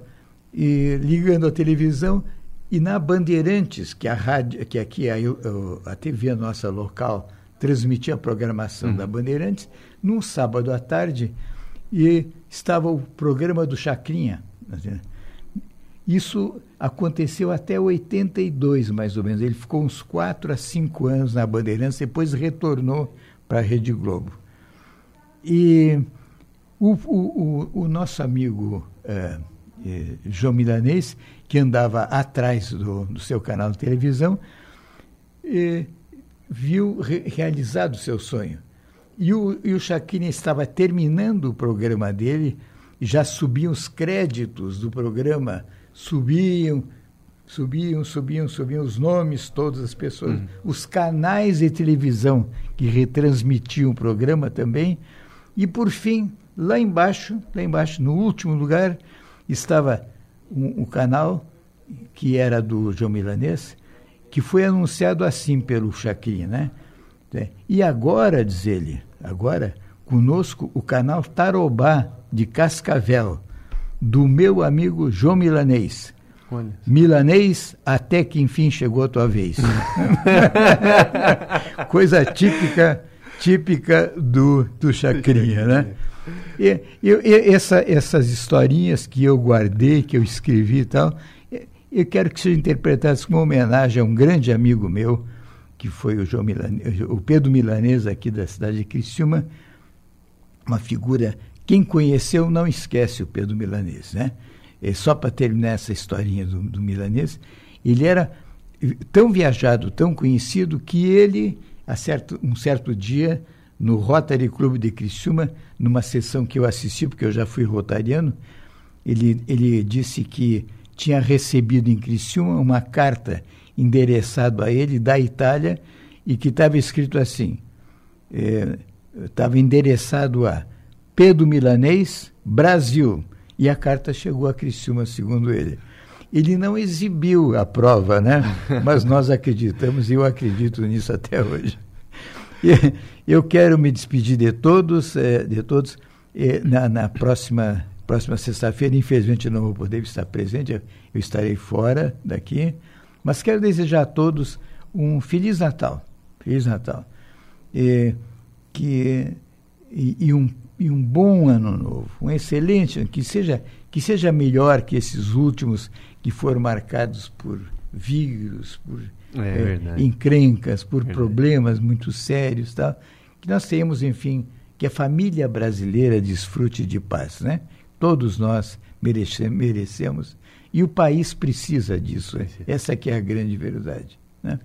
Então, eu desejo então a todos um feliz Natal, um bom ano novo a, a todos. Agradeço ao pessoal da Sou Maior aqui por, pela é, recepção que eu sempre tenho às sextas-feiras quando venho aqui, demonstrações de amizade que muito me desvanecem. Então agradeço a todos e mais uma vez desejo que tudo corra bem no próximo ano, com saúde para todos. Muito no, obrigado. O, nós que agradecemos, doutor Henrique, pela, pela sua presença aqui todas as sextas-feiras. É um, um, prazer, já falei isso para o senhor, não só aqui no ar, fora do ar também. É sempre um prazer, muito bom ouvi-lo aqui na, na Rádio Som Maior. E um grande abraço, bom Natal para o senhor também e até o nosso próximo programa. Se Deus quiser. Estaremos juntos aqui. 9h42, fechamos o programa de hoje, anunciando que vem Enio Bis em seguida com o Conexão Sul. Eu volto ainda hoje, 11 da manhã, no Som Maior Esportes e às 18 horas lá no Ponto Final. Grande abraço, gente. Foi ótimo estar por aqui. Até daqui a pouco.